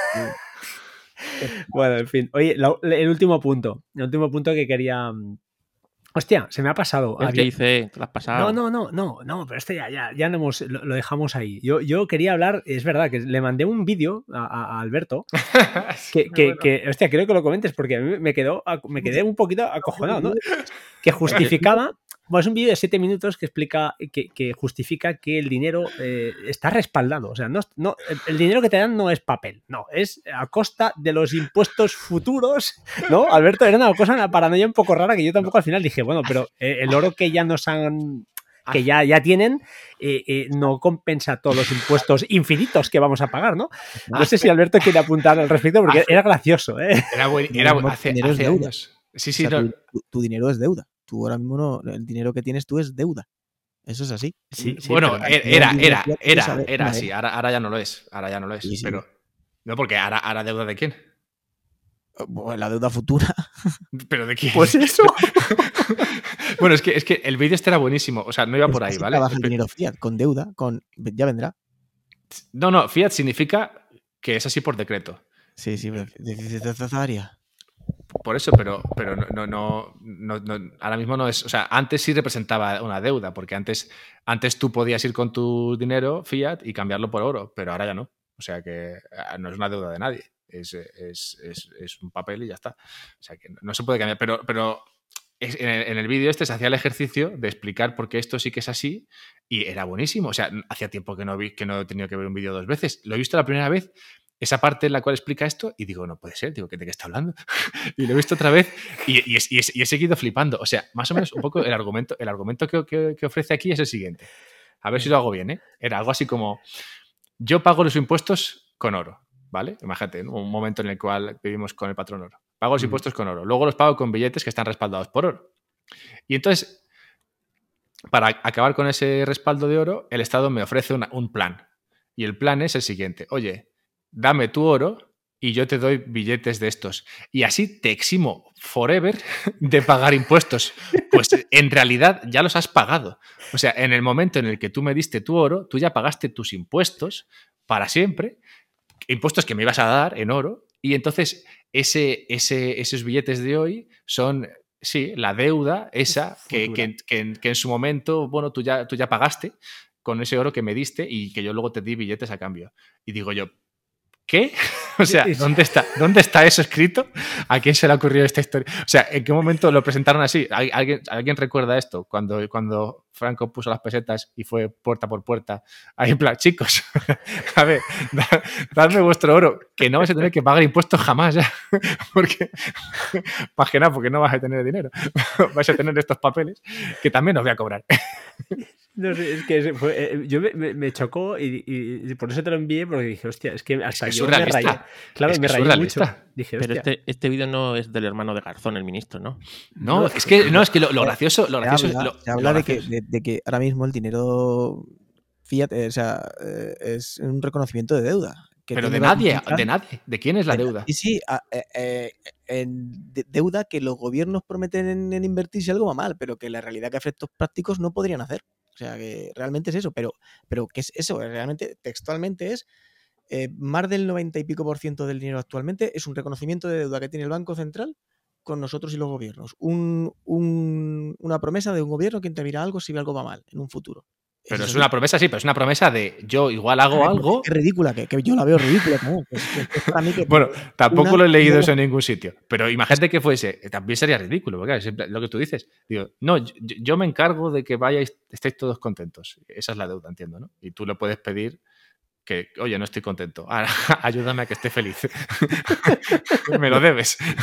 el dinero fiat es, es el, el problema que tiene ahora mismo es no se sostiene por ningún lado. Ese es el problema y por eso mm, el tema de las criptos pues viene bien para despertar a mucha gente y, y- que, bueno, eh, poquitos o muchos se vayan enterando de la, un poco de la estafa que es también. Lo, lo triste, lo triste de todo esto es que el, el vídeo es de. Bueno, no, no importará decirlo, supongo. porque- Luego se puede decir porque voy a poner el Eh, enlace. Este Quantum, Fracture. es de Quantum Fracture y, lo, y, lo, y lo triste, lo triste en realidad porque es triste, porque estos de Quantum Fracture hicieron un vídeo bastante bueno sobre Bitcoin, en el cual explicaban el, el dinero, cómo funcionaba Bitcoin, tal, no sé qué. Y, y el vídeo este segundo es una fe de ratas del el primer vídeo en el cual se meten a explicar por qué en el primer vídeo estaban errados al decir que el dinero fiat en realidad no estaba respaldado por nada. Y entonces hacen, est- hacen, esta, hacen este, no sé, este Apaño. looping. Sí, sí, hacen- bueno, sí, es que se hacen un looping con tirabuzón, no sé, para, para tratar de explicar cómo en realidad sí que el dinero fiat, fiat es deuda. Y se meten en la historia esta de, de- bueno, es que cuando- la frase esa de de ya has pagado impuestos para siempre porque me has dado tu oro, o sea, Claro. Es que me quedé, digo, hostia, me, me recuerda a esos pagos en diferido de cierto político también. Bueno, es igual, vamos a, a correr. buenísimo. Que, que- que da, da un poco, sí, de- me- me- un poco de, risa, la verdad, un poco Sí. surrealista todo. Es buenísimo. fin, eh, ni el eh, fiat ni el Bitcoin están respaldados por nada. Ya está. Esta hora y 37 minutos para que cualquiera llegara a este punto, ¿no? Y así que ya sabéis que todos los euros y todos los billetes de 500 que tenéis en casa no valen una mierda, así que me los podéis enviar. Me los podéis enviar, os dejaré la dirección en, el- en las notas del programa y así, pues oye, seréis más felices también con, Y, con y Bitcoin. tampoco, ¿eh? que tampoco, que tampoco flipe la gente. Bitcoin tampoco está respaldado por nada. O sea, ni está respaldado por los mineros, ni nada. O sea, nadie, nadie, tú le llegas a un minero y le dices, oye, mira, yo es que compré Bitcoin a 50.000, por favor, dame los 50.000 y te va a decir que te peines. O sea, que no. Claro, es que es un tema de confianza, ¿no? Aquí, eh, confianza Sí, en el co- sistema. confías en que aquí no van a imprimir. E- e- Esa es la idea. Bueno, en teoría es verdad. No, tú es cierto, cierto. imagínate que hay una catástrofe y yo qué sé, un pulso electromagnético del Sol y se va a tomar por culo toda la, toda la electricidad del planeta, tomar por culo Bitcoin, ¿sabes? Mm, No, bueno, podrías, podrías ir contra el último bloque y seguir desde ahí. mm, Sí, pero bueno, pero a ver cómo hacer una transacción, a ver cómo... cómo- No, no, claro, no, si, no, si ya no hay, claro, si, si ya estamos en modo piedra y, fuego, pues no, sí, ya, olvídate. Tengo yo aquí este wallet, ¿sabes?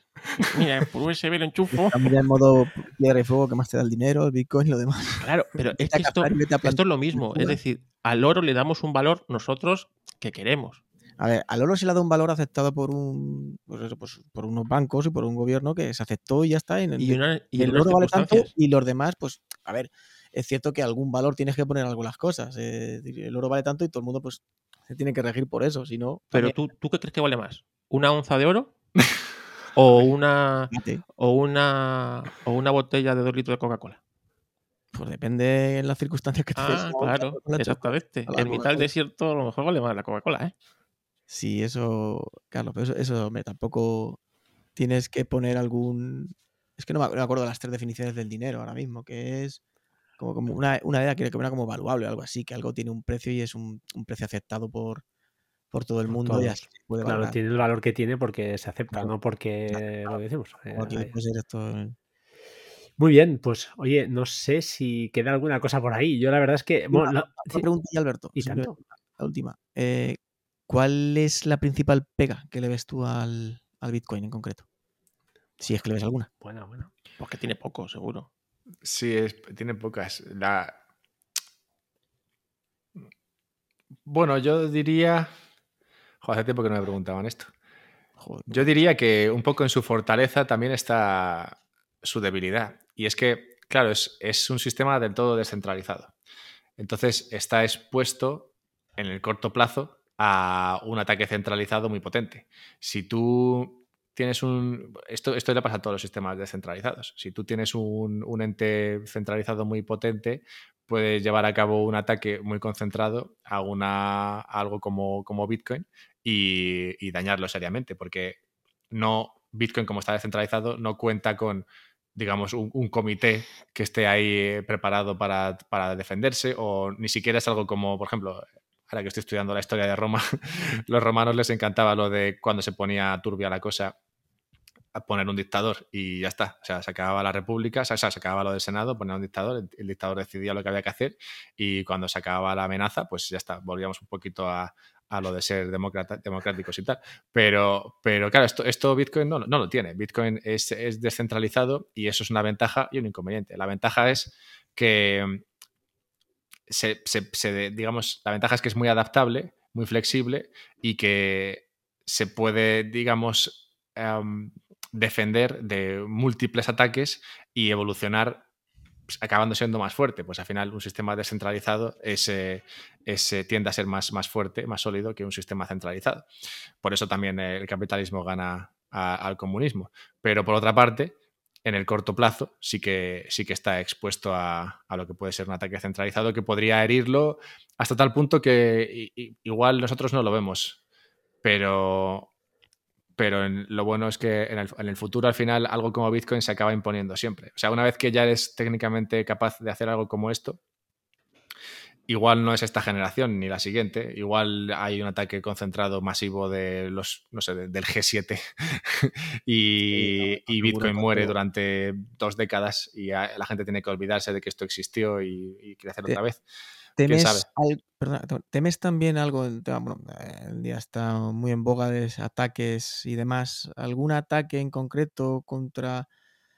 Porque vamos a ver, eh, al fin y al cabo, el dinero normal, tú tienes, por X países, tú, te, aunque el banco quiebre lo que sea, tienes garantizado por el Fondo Social, por aquí en España son 100.000, otros países de otra manera. Pero si tú te vas a un exchange y ese exchange le atacan y le y accionan los monederos y roban monederos por lo que fuere, ahí una mano adelante y una mano detrás. ¿Te preocupa ese tema o crees que hay suficientemente protección allí con eso? Mm, No, no, no, hombre, si pasase algo como esto sí que afectaría al precio, tendría una caída importante, pero no afectaría a lo que es el sistema de, Bitcoin, ni a lo que significa, ni nada.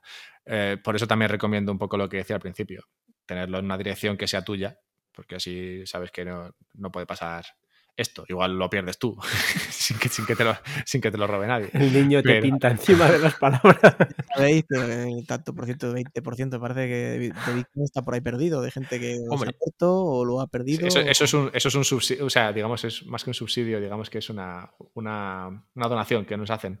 A sí, todos sí, los demás. Ahí, claro. Poder, poderle echarle la culpa a alguien de haberlos perdido y que no sea tu incompetencia también es importante. Yo no, yo no había pensado por ahí. Oye, oye perdona, perdona que os corte. Eh, Carlos, eh, cuéntanos eh, la anécdota del otro día del. Por favor. Es que yo, yo me rompía de, de, de, llorar y Alberto le hará gracia también. es, que, es, que, es que el, el, el, el, Telegram era muy bueno, porque lo de la cara de tonto me. me eh, cuéntalo, cuéntalo. Le hackearon pues... el monedero a Carlos. Es lo que, por eso te he preguntado, porque es que ya tenemos aquí un caso reciente donde le han. Yo antes, de meterme en el Bitcoin, Encima le vacilaron. yo antes, antes de meterme en el Bitcoin hice mis pruebas. Claro, es que esto era, era complejo para mí. ¿Sabes? Que yo, es que soy muy tonto. Entonces era para mí lo suficientemente complejo como para, como para primero probarlo antes de, antes saber lo que es esto. Me creé un monedero y bueno, pues eh, y practiqué haciendo cosas, tal, no sé qué, no sé cuánto. Y ese monedero se quedó ahí. Se quedó ahí, vacío. Ahí se quedó. Total, que el otro día, justamente íbamos a grabar y dije yo, uy, voy a ver, voy a ver, voy a ver mi Bitcoin, cómo están aquí. Que hace mucho que no, que no los veo, ¿sabes? Me están echando de menos. Y, y hago todo el proceso de palabras y historias y, y con el pie y con no sé qué y no sé cuántos y, y esta- tengo cero bit- o sea, no tenía 20 satoshi, dijo, puta, me han robado. Y encima me ha dejado el hijo puta 20, 20 sa- 20 satoshis. 20 satoshis. Para se- reírse en mi cara. se ríe de mi cara. Ni siquiera. Claro, no me la ha dejado cero, no. Me ha dejado 20 putos satoshis. Y yo con un cabreo.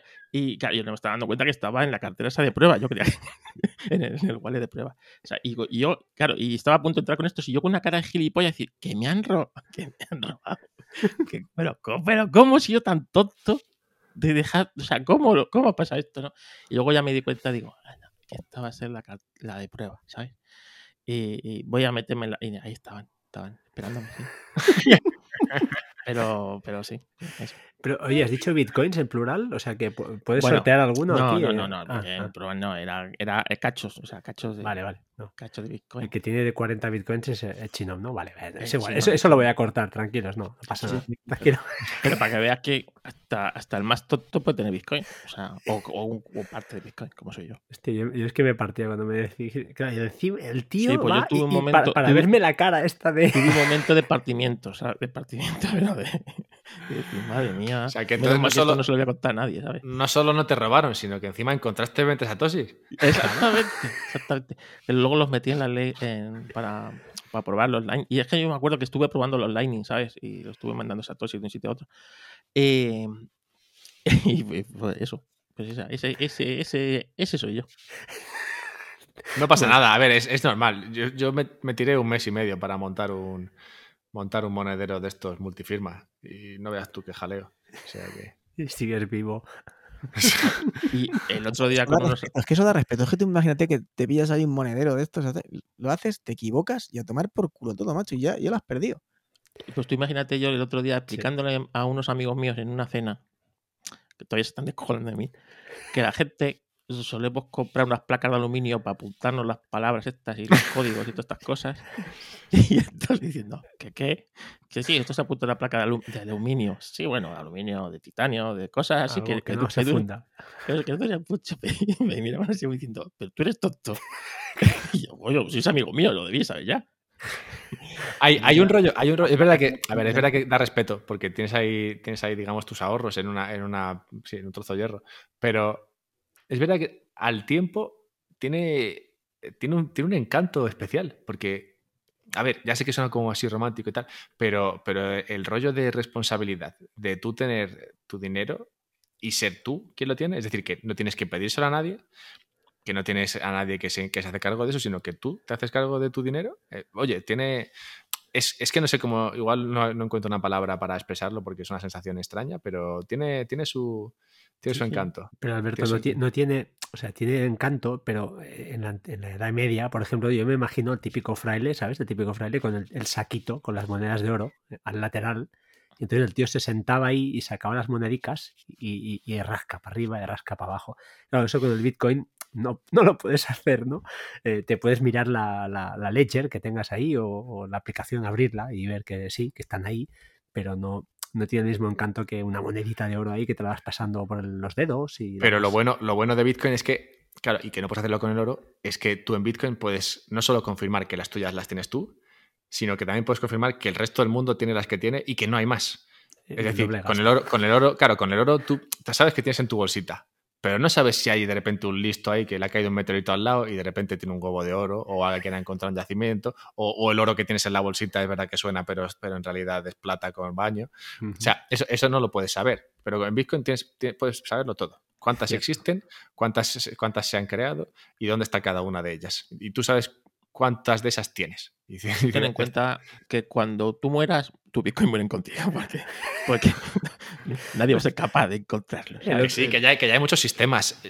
hombre, a ver, es verdad que esto es complicado. Tienes que explicárselo a, a, un montón de gente, a, tu abogado, tal. Bueno, yo qué sé, yo no llego a ese nivel todavía, pero, pero sí, en algún momento tienes que explicárselo, sí, a un, a un abogado. Oye, mira, esto está así. Hombre, eh, imagino que eso de, del nivel que tenga la cartera te, tome, te tomarás más o menos molestias. Sí, incluso se recomienda dejarle una copia, por ejemplo, al abogado que tiene tu, tu testamento. Pues dejarle, una, dejarle por ejemplo, una copia. Si haces un multifirma de estos, dejarle una copia de, tu monedero multifirma y dejarle una de las firmas. Entonces, sabes que en caso de muerte, pues tu abogado se puede juntar pues con tu mujer o lo que sea, que tenga otra de las firmas y ya pues manejar ese dinero. Sí, es un jaleo y el mundo no está preparado ahora mismo para esto, pero claro, tiene, tiene muy poca vida. Para cuando, para cuando muramos, supongo que esto estará más preparado. Tú ten en cuenta que dentro de unos años, y acordaros, ¿eh? que yo soy un visionario, en, el, centro de las ciudades verás al típico tío con el chaleco amarillo diciendo compro bitcoins, compro bitcoins en vez de compro. Oye, eh, eh, ahora que, hablabas de, pues justamente, ¿no? De, la cadena de bloques, que ahí pues puedes entrar en, creo, en blockchain.org, creo que es, no recuerdo, y puedes ver cada, cada bloque y dentro de cada bloque puedes ver todas las, transacciones eh, confirmadas, ¿no? Todos los movimientos que, que se han producido. ¿Cómo lo hacen porque escuché, escuché que, que robaron unos 60 mil eh, dólares en Bitcoin de año 2000, no sé cuántos, 2014 o 2017, no lo sé, no lo sé, que a día de hoy serían una fortuna. Y escuché que el FBI, o no sé quién era, o no sé quién será el, ente, que, que, estaba controlando esa cuenta para, para, para para ver que no se movía nada ¿no? de ahí y que no, efectivamente no han podido tocar nada porque se ve que el robo era tan bestia, es una cantidad tan bestia que, que está vigilada. Pero una vez, aunque esté vigilada, ¿cómo pueden saber luego quién está detrás? Es decir, ¿no? ¿cómo rastrean? Por IPs no se puede hacer, no, no hay ninguna manera de... ¿no? Lo único que ven es el movimiento, que sí, de esa cuenta que había, yo qué sé, 6 mil millones de dólares al cambio o 6 mil bitcoins, pues ahora hay 5.900, pero no pueden... Bueno, hay una serie de cosas aquí. Primero, la, IP sí se puede ver. Sí. Sí, lo, único es que es verdad que casi todos los nodos eh, y demás usan Tor, o sea que ahí, ya lo pierdes. Bueno, pero Tor está controlado por el NSA y bueno, ahí ya sería, pero ya veo que es un modo de que puedan eh, saber quién hay detrás, ¿no? Digamos que son, son, son capas y capas, pero, pero sí, imagínate que, imagínate que tú sabes la dirección que tiene eso y, bueno, tú intentas, digamos, limpiarlo, limpiar ese, ese, rastreo, ese, ese, rastro haciendo coin joins, por ejemplo, que es hacer mezclas de tus bitcoins con otras, pero claro, si es una cantidad tan grande, te puedes tirar años haciendo una coin joins de estas ah, para limpiar. Y, y, bueno, y luego sí, al final, digamos, de todo el proceso, si tú quieres cambiar a moneda fiat, y en ese, en ese exchange en el que lo haces está registrado tú, pues entonces, pues sí, saldría, saldría quién eres. Eso para robos más pequeños. Claramente alguien que roba, pues eso, 600 millones, o bueno, no sería tan tonto. Aunque hace poco hemos visto los de los de el ransom sí. los que, que, fueron tan gilis de dejar eh, de dejar el de dejarlo ahí y para, casi con, con, un letrero para el FBI o sea que Sí, no sé. Que, por cierto, eh, dijeron que habían hackeado ¿no? Eh, la red de Bitcoin. No, no, es un hackeo, de hecho fue lo que dices tú, el FBI eh, pues fue al exchange y le dijo, oye, dame los, las palabras de, esta cuenta, porque esta cuenta tiene dinero que no, que no le corresponde, que, que, por, un ransomware. Y se lo dieron, ya está, no, no, no ha habido un, bug eh, enorme. Claro, porque si, si, si, si, se hubiese invertido 100 pavos o 50 pavos de ese robo en un ledger, por ejemplo, pues ya no habría sido posible. Pero eh, la gente que es muy avariciosa. tío. Es que hay cosas que no se explican. Un tío tan inteligente, o tíos, ¿no? Que hacen lo que hacen para, pues eso, pararon cinco días, ¿no? Creo que pararon la gasoductos o no sé qué, una historia, ¿no? En, Estados Unidos. Y, son tan tontos que dejan el rescate en el, exchange. No, se explica. también lo gracioso es que sale, cuando pasó esto, se montó un rollo enorme. Ah, han hackeado Bitcoin, tal, sé que mucho rollo con eso y, no tanto rollo al hecho de que si un tío que no es ni siquiera capaz de entender cómo proteger sus bitcoins, fue capaz de hackear el gasoducto este o oleoducto, eh, uno de los más importantes también. Oye, pues fija, miraos eso. Bueno, esto demuestra ¿no? que, todavía es una tecnología muy, muy joven, sacándolo del, contexto, ¿no? pero al final que, es, complejo. Yo entiendo ¿eh? que, para la mayoría de la gente de a pie, nosotros porque al final somos unos bichos raros, nos gusta la tecnología, si hubiéramos hecho caso a Carlos antes, pues quizá yo ahora no estaría aquí pero es lo que hay. Sería un bicho raro, rico. claro, es una pena, pero estoy aquí el viernes pues grabando, con los niños gritando, es, lo que toca. En fin, igual estaría en otro lado, pero, eh, pero a partir de ahora, Carlos, te, haremos caso, tranquilo que... Sí, sí, eh, confío, confío en ello, ¿sabes? El próximo Bitcoin, Carlos, es tuyo. Sí, o sea, pero estuve dándole la matrácala y es que como, como, sí, que eres muy pesado, que sí, que estoy, que eres muy pesado, que te calles, que no sé qué, y de repente un día se me vuelven bitcoiners, ¿sabes? Bueno, hemos cambiado el nombre del grupo y todo ya. Ahora ya somos bitcoiners todos. Ya. Yo tuve, yo tenía que haber visto que el mercado iba a caer porque el. Bueno, es que mis amigos me llegaron un día y me dijeron que querían comprar Dodge. Y eso fue, eso fue con Bitcoin a 64.000. O sea, es que mis amigos lo clavaron. O sea, les hablo de Bitcoin durante años y no, y no quieren saber nada del tema. Un día me llegan con Dodge y, y no me preocupé. Y me tenía que haber preocupado cuando, cuando me dijeron eso, me reí, pero, pero me tenía que haber preocupado, tenía que haber pensado, vale, si ya ha llegado a mis amigos, claramente esto está demasiado caliente. Es verdad, es verdad. yo lo he puesto aquí en el guion, pero fuera coñas. Escuché al. Eh, voy a una cafetería de vez en cuando, cuando. Y, dejo a la niña al cole, y alguna mañana que tengo fiesta, pues me voy para allá, me voy con mi iPad, me almuerzo como un señor. Y escuché al, es un camarero, no es un camarero, sí, es un, no es el propietario, vaya, es un, trabajador.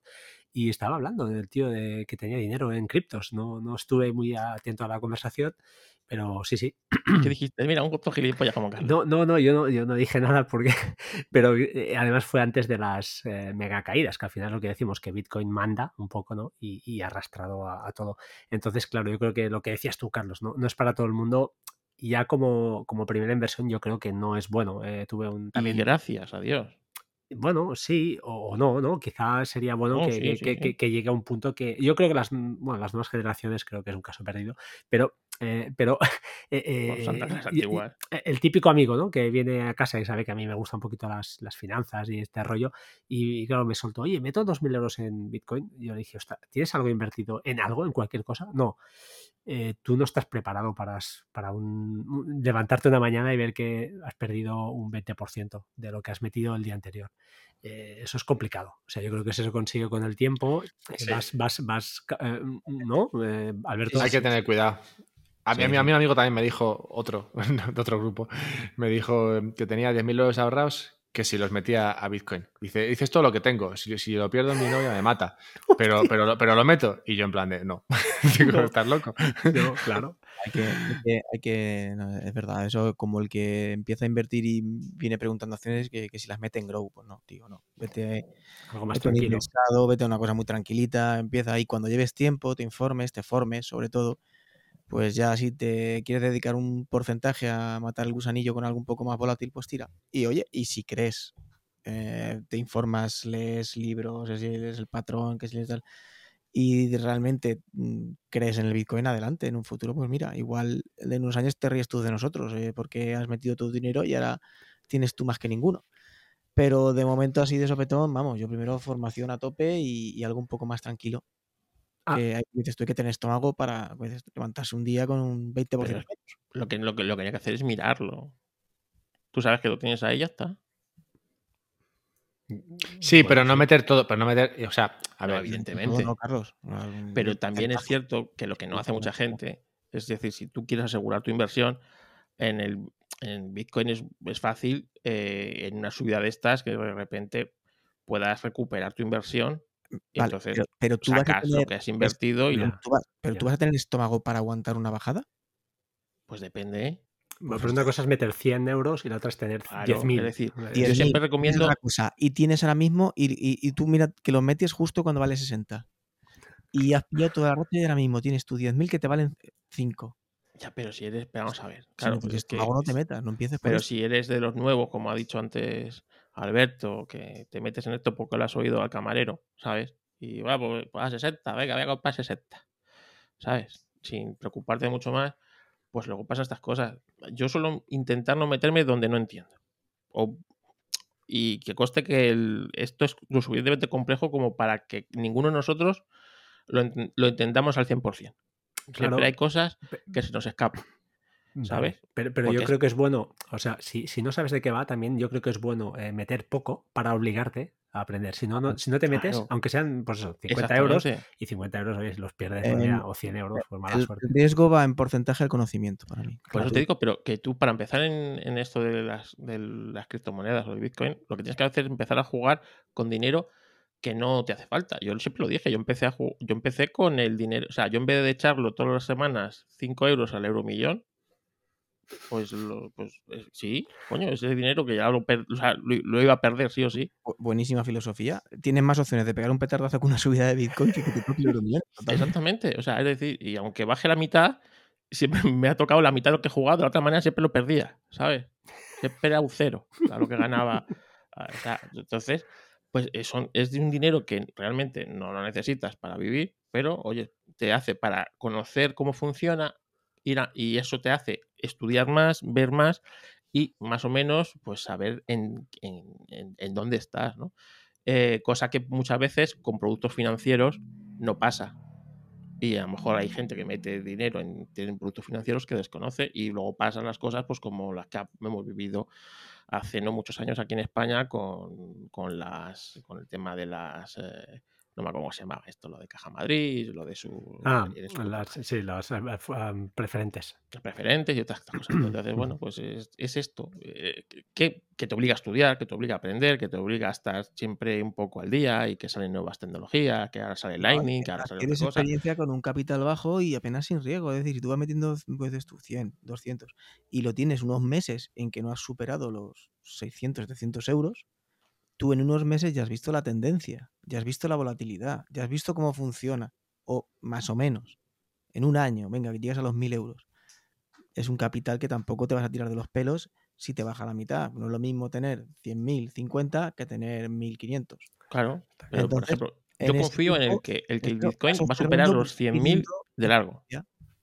Bueno, y lo, y lo que decíais antes, ¿no? Que el- la- la- los, los, eh, libertarios, ¿no? Un poquito que son- creen en esto 100%, pues ya no, no miran, ¿no? Eh, pues el, el- valor en, en euros, sino que lo tienen ahí, pues como el oro lo puedes tener. Es decir, que, que para ellos es un es como tal, ya es, ya es un activo y, no, no miran ese, ese valor eh, en moneda fiat. No sé si, si, bueno, no sé, la verdad es que no, es un tema complicado, por eso queríamos eh, pues, traer a Alberto aquí hoy. No sé si nos queda algo en el tintero. Alberto, ¿alguna cosa puntualizar? ¿Quieres comentar algo más antes de despedirnos o, o iremos cerrando? No, ya solo para terminar, hablar, aprovechando, aprovechando con el tema de, de El Salvador, Sí. que, que ha sido una noticia interesante. Bueno, para los que no sepan, básicamente El Salvador ha, ha decretado Bitcoin como moneda de curso legal a la altura de- del dólar. En, El Salvador no tienen moneda propia, tenían antes el, colón y, y desde 2000 tienen el, dólar, o sea que usaban el, el dólar americano. Y ahora también usan eh, Bitcoin desde, desde eh, la semana pasada. Esto, bueno, esta semana ha sido. ¿no? Eh, esto, esto es interesante, bueno, a muchos, a muchos niveles, pero sobre todo es interesante porque, digamos que cambia la, narrativa típica de Bitcoin. Últimamente Bitcoin se hablaba de que, de que estaba muy bien, no sé qué, pero sobre todo porque ganabas dinero con ello, ¿vale? Porque sube dinero, sube de precio y tal. Entonces, pues mucha gente se interesa en Bitcoin, se interesa por Bitcoin por, por esta razón, porque sube de precio y tal. Pero lo de El Salvador es interesante, ya que es una noticia muy potente y que, y que se centra en ese aspecto de Bitcoin que no es eh, puramente material, como es el, el aumento de precios, sino que se centra en lo que aporta Bitcoin a una sociedad que no está bancarizada, que depende mucho de las remesas de dinero y que no tiene su propia moneda. Y que Y- y- prefiere, prefiere Bueno, una moneda, sí, prefiere una moneda que, que sea, que, se- que, que sea, digamos, que siga una política monetaria libre. y- Independiente, ¿no? Que no esté controlada por el dólar. Exacto. Y, no depender de lo que. De lo que al final dependa. De lo que, de lo que sí, de lo que influya en Estados Unidos. Que claramente lo que influye a Estados Unidos a cambiar su política monetaria probablemente no, no sea lo mismo que influye o que, sí, que, influya en, El Salvador. Así que sí, estas, estas razones son las que llevan a, un país como El Salvador a adoptar Bitcoin. Y, es, interesante, es bonito, porque, a ver, habrá que ver en, qué queda todo esto, pero, pero sí que es, interesante el hecho de que la tecnología al final acabe haciendo un poco lo que se esperaba que, hiciese. Oye, aprovechando, y ahora que es verdad que comentabas esto de El Salvador, también escuché hace un par de días en un vídeo, eh, Ray Dalio, eh, bueno, eh, sabes quién es, supongo. Eh, Super Rey. Sí. Eh, admitió que además era uno de los críticos de, Bitcoin no hace mucho y admitió que, que, sí, que tenía Bitcoins que estaba también tenía algo y además comentó pues que también yo creo que, la cosa va por aquí, que ahora casi la gente pues eh, quizás no es un buen momento para comprar bonos debido a la inflación que se prevé y estaban pues eh, pues eso, tirando hacia bitcoins. No sé que, si tienes algo que decir al respecto a esto o si crees que refuerza mucho más, ¿no? Entiendo yo a, bitcoin como, como tal o bueno, tu comentario. Sí, es claro, claramente es positivo porque Rey Dalio es un inversor bastante conocido, tiene, bueno, tiene el fondo ese de Bridgewater, que es el hedge fund más grande del planeta, es, sí, es, interesante que alguien como él empiece a ver lo de Bitcoin. Es curioso porque otros inversores como Preston Peace o Greg Foss, ah, hablando ellos en una entrevista, comentaban la situación de, Rey Dalio y hablaban de de que le faltaba algo. decían, debe ser, a ver, ellos le conocen más que yo, incluso personalmente, y, decían, algo le falta a Rey, porque está, está, está, muy cerca, o sea, él sabe, y además esto lo veíamos todos en Bitcoin, porque le veíamos hablar a Rey Dario de, no, la situación no es del todo buena para los bonos. No, es verdad que puede haber inflación. O sea, decía todo, decía todos los ingredientes que llevaban a Bitcoin a ser algo interesante. Pero cuando llegaba la cuestión de Bitcoin decía, no, no lo veo. Entonces era como, Greg, y Preston decían, es que, o sea, lo tiene ahí, pero le falta, o sea, le falta algo, no sé, un hervor ahí para, para, allá, para allá llegar. Y, sí, parece que finalmente dio ese pequeño paso que le faltaba, porque claro, toda, su, toda su premisa de lo que va a pasar en la economía en los próximos 10 años apuntaba a Bitcoin. Entonces era curioso que con todo eso no, llegase a ver Bitcoin. Sí, la palabra, ¿no? Michael Barry, en cambio, sí que, bueno, Michael Barry es el del el gran corto, de la película, si no la habéis visto, mirarla porque fue el que anticipó la caída de Lehman Brothers eh, poniéndose en corte cuando vio cuando vio todas las hipotecas basura que había en esos packs, en esos paquetes de, que, comercializaban. Em, este sí que no, entra. Este parece que no acaba de. ¿no? este, no este no acaba de verlo. La verdad es que sería, sería muy guay porque, más que nada por el, por el meme. porque sería, sería, sería muy guay. También está, está, lo que sabemos es que está cortísimo de Tesla. Y eso es interesante. Le, le debe estar saltando los stops, ¿no? Porque... Pues está cortísimo, es, su posición. Pero bueno, ya sabéis cómo. O sea, yo creo que este tipo se, mueve. Este aguanta. Para decir crisis cada dos por tres, entonces tampoco. No, no parece tampoco, ¿no? Bueno, no es que no sé, tampoco he sido su carrera, pero, pero sí que es verdad que si si me guío por, por la por lo que probablemente sea totalmente veraz de que se ve en la película, pues que parece que este tipo parece que este tipo tenía una idea y se, y se, y se agarró a esa, hizo un jodel ahí máximo de su idea y, aguantó, y aguantó mientras pringaba, porque mucho tiempo pringaba, hasta que al final sale bien. Pero bueno, también es una película, no sé si fue exactamente así. Bueno, sí, creo que sí, ¿eh? creo que sí, que tuvo, estuvo además en pérdidas muy bestias, ¿eh? Y aguantó, supongo que le financiaron y, bueno, y le salió bien. También es cierto que este nivel de... Bueno, eh, sí, eh, perdón, te he cortado, disculpa. No, no, y también dicen al final de la película, no sé si os quedasteis hasta ver los créditos, al final de la película dicen que estaba metiéndose a, a ver fondos, bueno, a invertir en agua. Y esto, claro, la película esta saldría, no sé, en el 14 o el 15. Bueno, el agua no lo ha hecho muy bien. Desde, o sea que, yo que sé, igual es que tiene demasiadas, demasiadas ideas a largo plazo y, hombre, algunas se cumplirán, algunas no. Es verdad que Tesla parece que está a no sé cuántas veces, 1500 veces per, o no sé cuántas veces. Pues sí, parece que está, parece que está un poquito cara. Y, no, sería, y no sería raro ver que, ver que cayese. Pero, pero sí, bueno, no sé. Es, un, tipo, interesante. Para ver la caída de Tesla. Es un tipo interesante. Y, yo, y estuvo, estuvo activo en Twitter un tiempo hasta que se encontró con los bitcoiners y creo que se fue dijo, mira, esto, esta, gente, esta gente es demasiado intensa.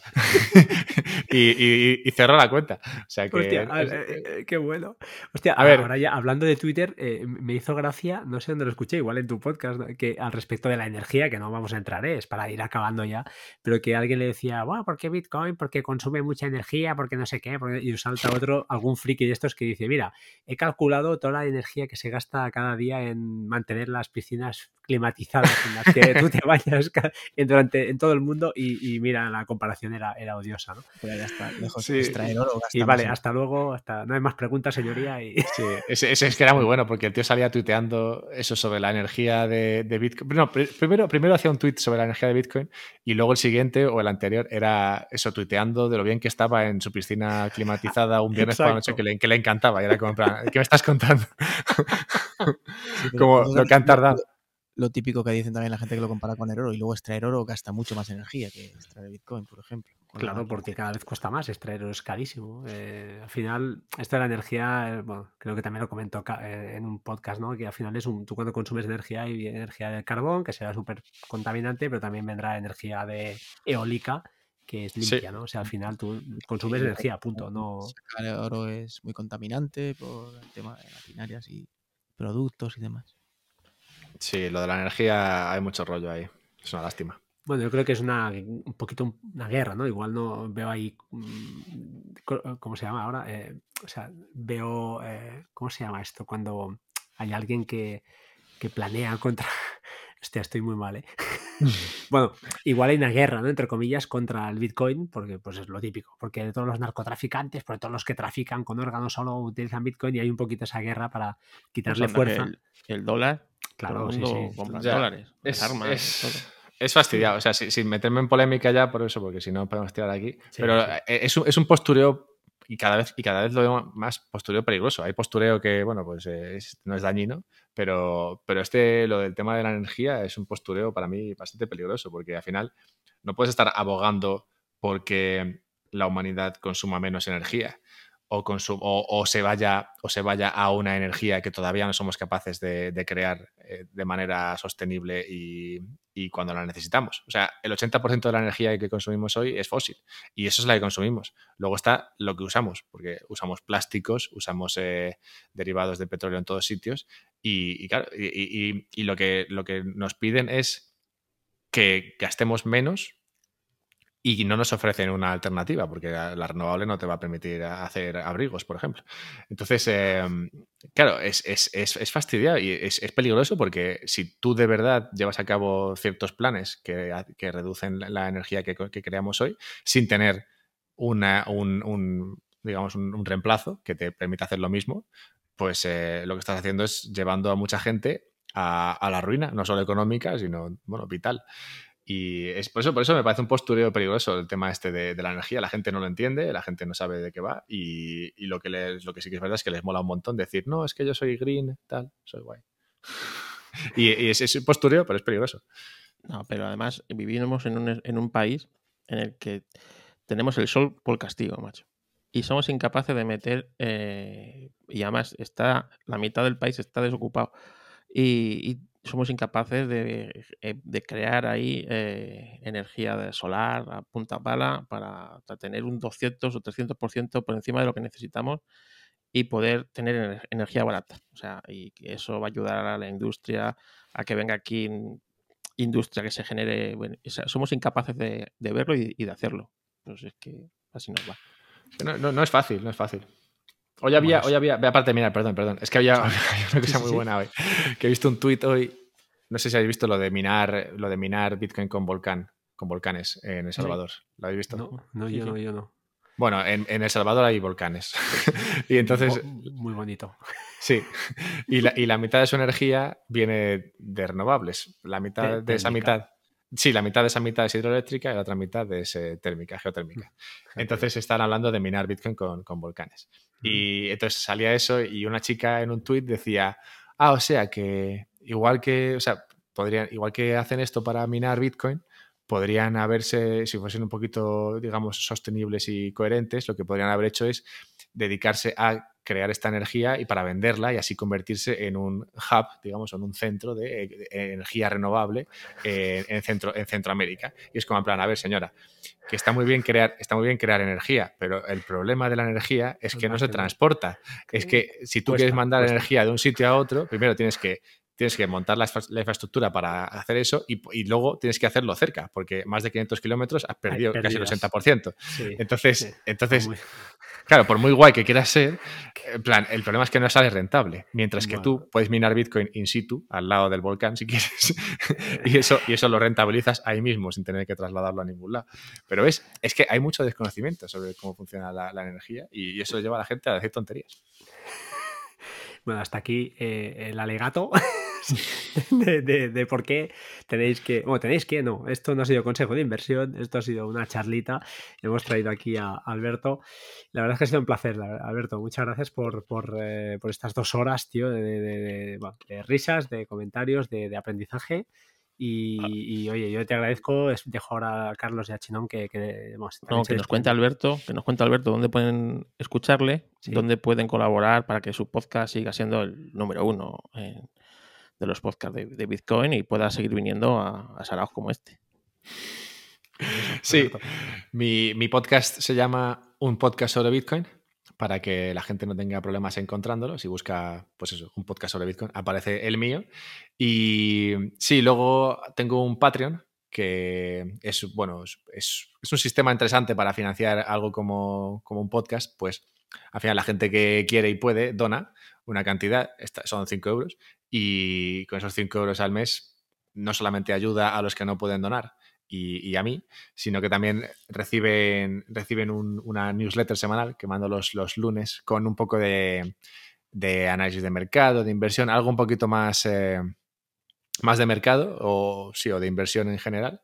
Y nada, eso para los, para los patronos que pueden, que pueden donar. Pero sí, en general, solamente con escuchar ya, ya ayudan. También me pueden encontrar en, Twitter y dejarme un comentario, siempre me hace mucha, mucha ilusión.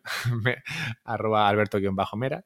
Y, y, nada, que, que, sobre todo lo que, lo que habéis comentado antes, que se interesen, que si tienen, si tienen esos 50 o 100 eurillos ahí que, con los que puede trastear, que prueben y, que vayan, pues eso, entendiendo un poco cómo, cómo, va esto, pues puede ser eh, de las mejores cosas que hagan en su vida. Eh, Chinom. Pues nada, sobre todo agradecerle el tiempo, que ha sido un placer, hemos aprendido un montón, creo que, que todos. Eh, dos horazas, madre mía, igual nos hemos pasado.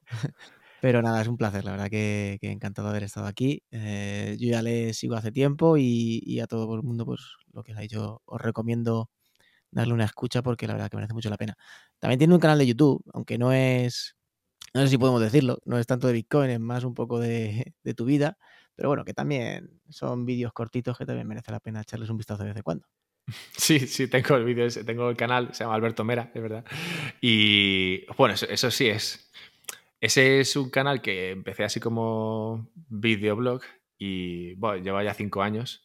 Entonces, lo curioso es que ves una evolución interesante. Claro, nadie se acuerda de esta evolución. Yo sí, pero, pero si, vieses todos, si vieses todos los vídeos, que claro, son mil, 1900 y pico vídeos los que llevo, claro, ves, ves como al principio estaba muy metido en todo el tema de startups que comentaba. Yo los he visto. Al principio.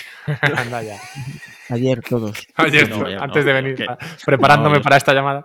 Yo, yo, es que estoy suscrito a su canal desde hace cuando, cuando, cuando te conocí por los podcasts y tal. Y pues y desde entonces, por aquel entonces cuando me suscribí, hacías vídeos por, por la Torre Picasso, por esa zona, ¿sabes? Ah, sí. Joder, pues, de años. Sí, sí, sí. Antes, eso, ahí ni siquiera estaba, o sea, estaba con startups, pero estaba, todavía trabajaba en el banco de inversión. O sea que, sí, sí, sí. Uf, bueno, sí. Hace, hace, y el último eh, host tour me, ha, gustado bastante. no digas nada y el que quiera que lo vea. No digas nada ni dónde y el que quiera que lo vea. Sí, hago, hago de vez en cuando vídeos que se llaman Update Vital. De vez en cuando, muy de vez en cuando. Creo que tengo 8 o 10 de esos, eh, entre 1900. Pero sí, los de, los de Update Vital, para la gente que le va más el salseo, esos son, esos sí, son de en plan, oye, ¿qué, de, ¿qué, estoy haciendo con mi vida? Porque claro, a veces como cambio de escenario bastante a menudo y, eso, pues de vez en cuando siento que merece la pena explicarle a la gente, oye, ¿por qué estoy en otro país? o ¿por qué, estoy, ¿por qué ya no hablo de esa persona? O, ¿Estás buscado por, la, por alguien o, o, es por placer? No que yo sepa, pero vale, si alguien vale. me busca, si alguien me busca que me lo diga. Vale, vale. que según, según igual, igual podemos quedar. y, y, y, nada, eso sí. Entonces también tengo el, el, canal ese de YouTube. Pero sí, como ha, como ha dicho Chino, no es, no es solo Bitcoin. Últimamente toco, toco otros temas. Sí. Pero sí. Muy bien. Sí. Pues ahora sí, señores, eh, bueno, nos despedimos. Eh, ya sabéis a Carlos de Esto Racing, ya sabéis dónde encontrarle. Mm, si quieres acaso el que nos lo recuerde. Y a Chinom, pues igualmente, eh, Chinom que ya, bueno, ya no es podcaster, definitivamente ya le hemos quitado el carnet, ya no le dejamos entrar en las fiestas de Monte Carlo. Pero bueno, le voy invitando para que el hombre pues siga tocando el micro y acariciándolo y dándole un, un, uso. Yo por mi parte, como siempre digo, sed buenas personas y dejo que ellos lo despidan y al final Alberto, oye Alberto, al final dinos pues buenas noches al menos y, y ahí cerramos ya el, la grabación. Adelante, Carlos. Pues nada, que es un placer, Fran. Una tortura para tus oyentes que en el episodio, ¿cuánto era este? ¿El 501? 317. 318. 18, 18. Madre mía, macho. Que, que, seamos nosotros los que tengamos que estar aquí trayéndote a tu, a tu podcast para que grabes. Claro, vergüenza. claro que sí. Es una vergüenza. En fin, bueno, que ha sido un placer y ya, ya sabéis dónde encontrarme en mi podcast de historia del motor Histo Racing, en Apelianos y, y cuando aquí queremos que grabe Fran. Chinón. Pues nada, pues un placer, como siempre. Aquí me tenéis cuando, cuando queráis, ya sin carne de podcast, solo con carne de invitado. Y nada, aquí cuando me llaméis aquí estoy. Y a mí me podéis encontrar en chi, eh, uy, en chino, decir, en Twitter. Chino, sí, en como, chino. chino, como, una, como chino con una al final. Allí estaremos, no sé, pues, no sé, allí estaremos ahí. Perfecto, pues Alberto, despides, eres el último. Sí, muchas, muchas gracias. La verdad es que me, me, lo he pasado genial. Siento que cuando me ponga a hablar de esto se alarga la cosa. Hoy también eh, creo que han, han, publicado otro y también ha sido el más largo de, de, su serie de podcast. O sea que sí, en general, cuando me, me, invitáis a estas cosas se me va un poco de las manos. Pero nada, muchas gracias, lo he pasado genial y espero que la gente lo disfrute. Y nada, que, que les vaya a todos muy bien. Hasta otra. Chao, chao. Hasta luego.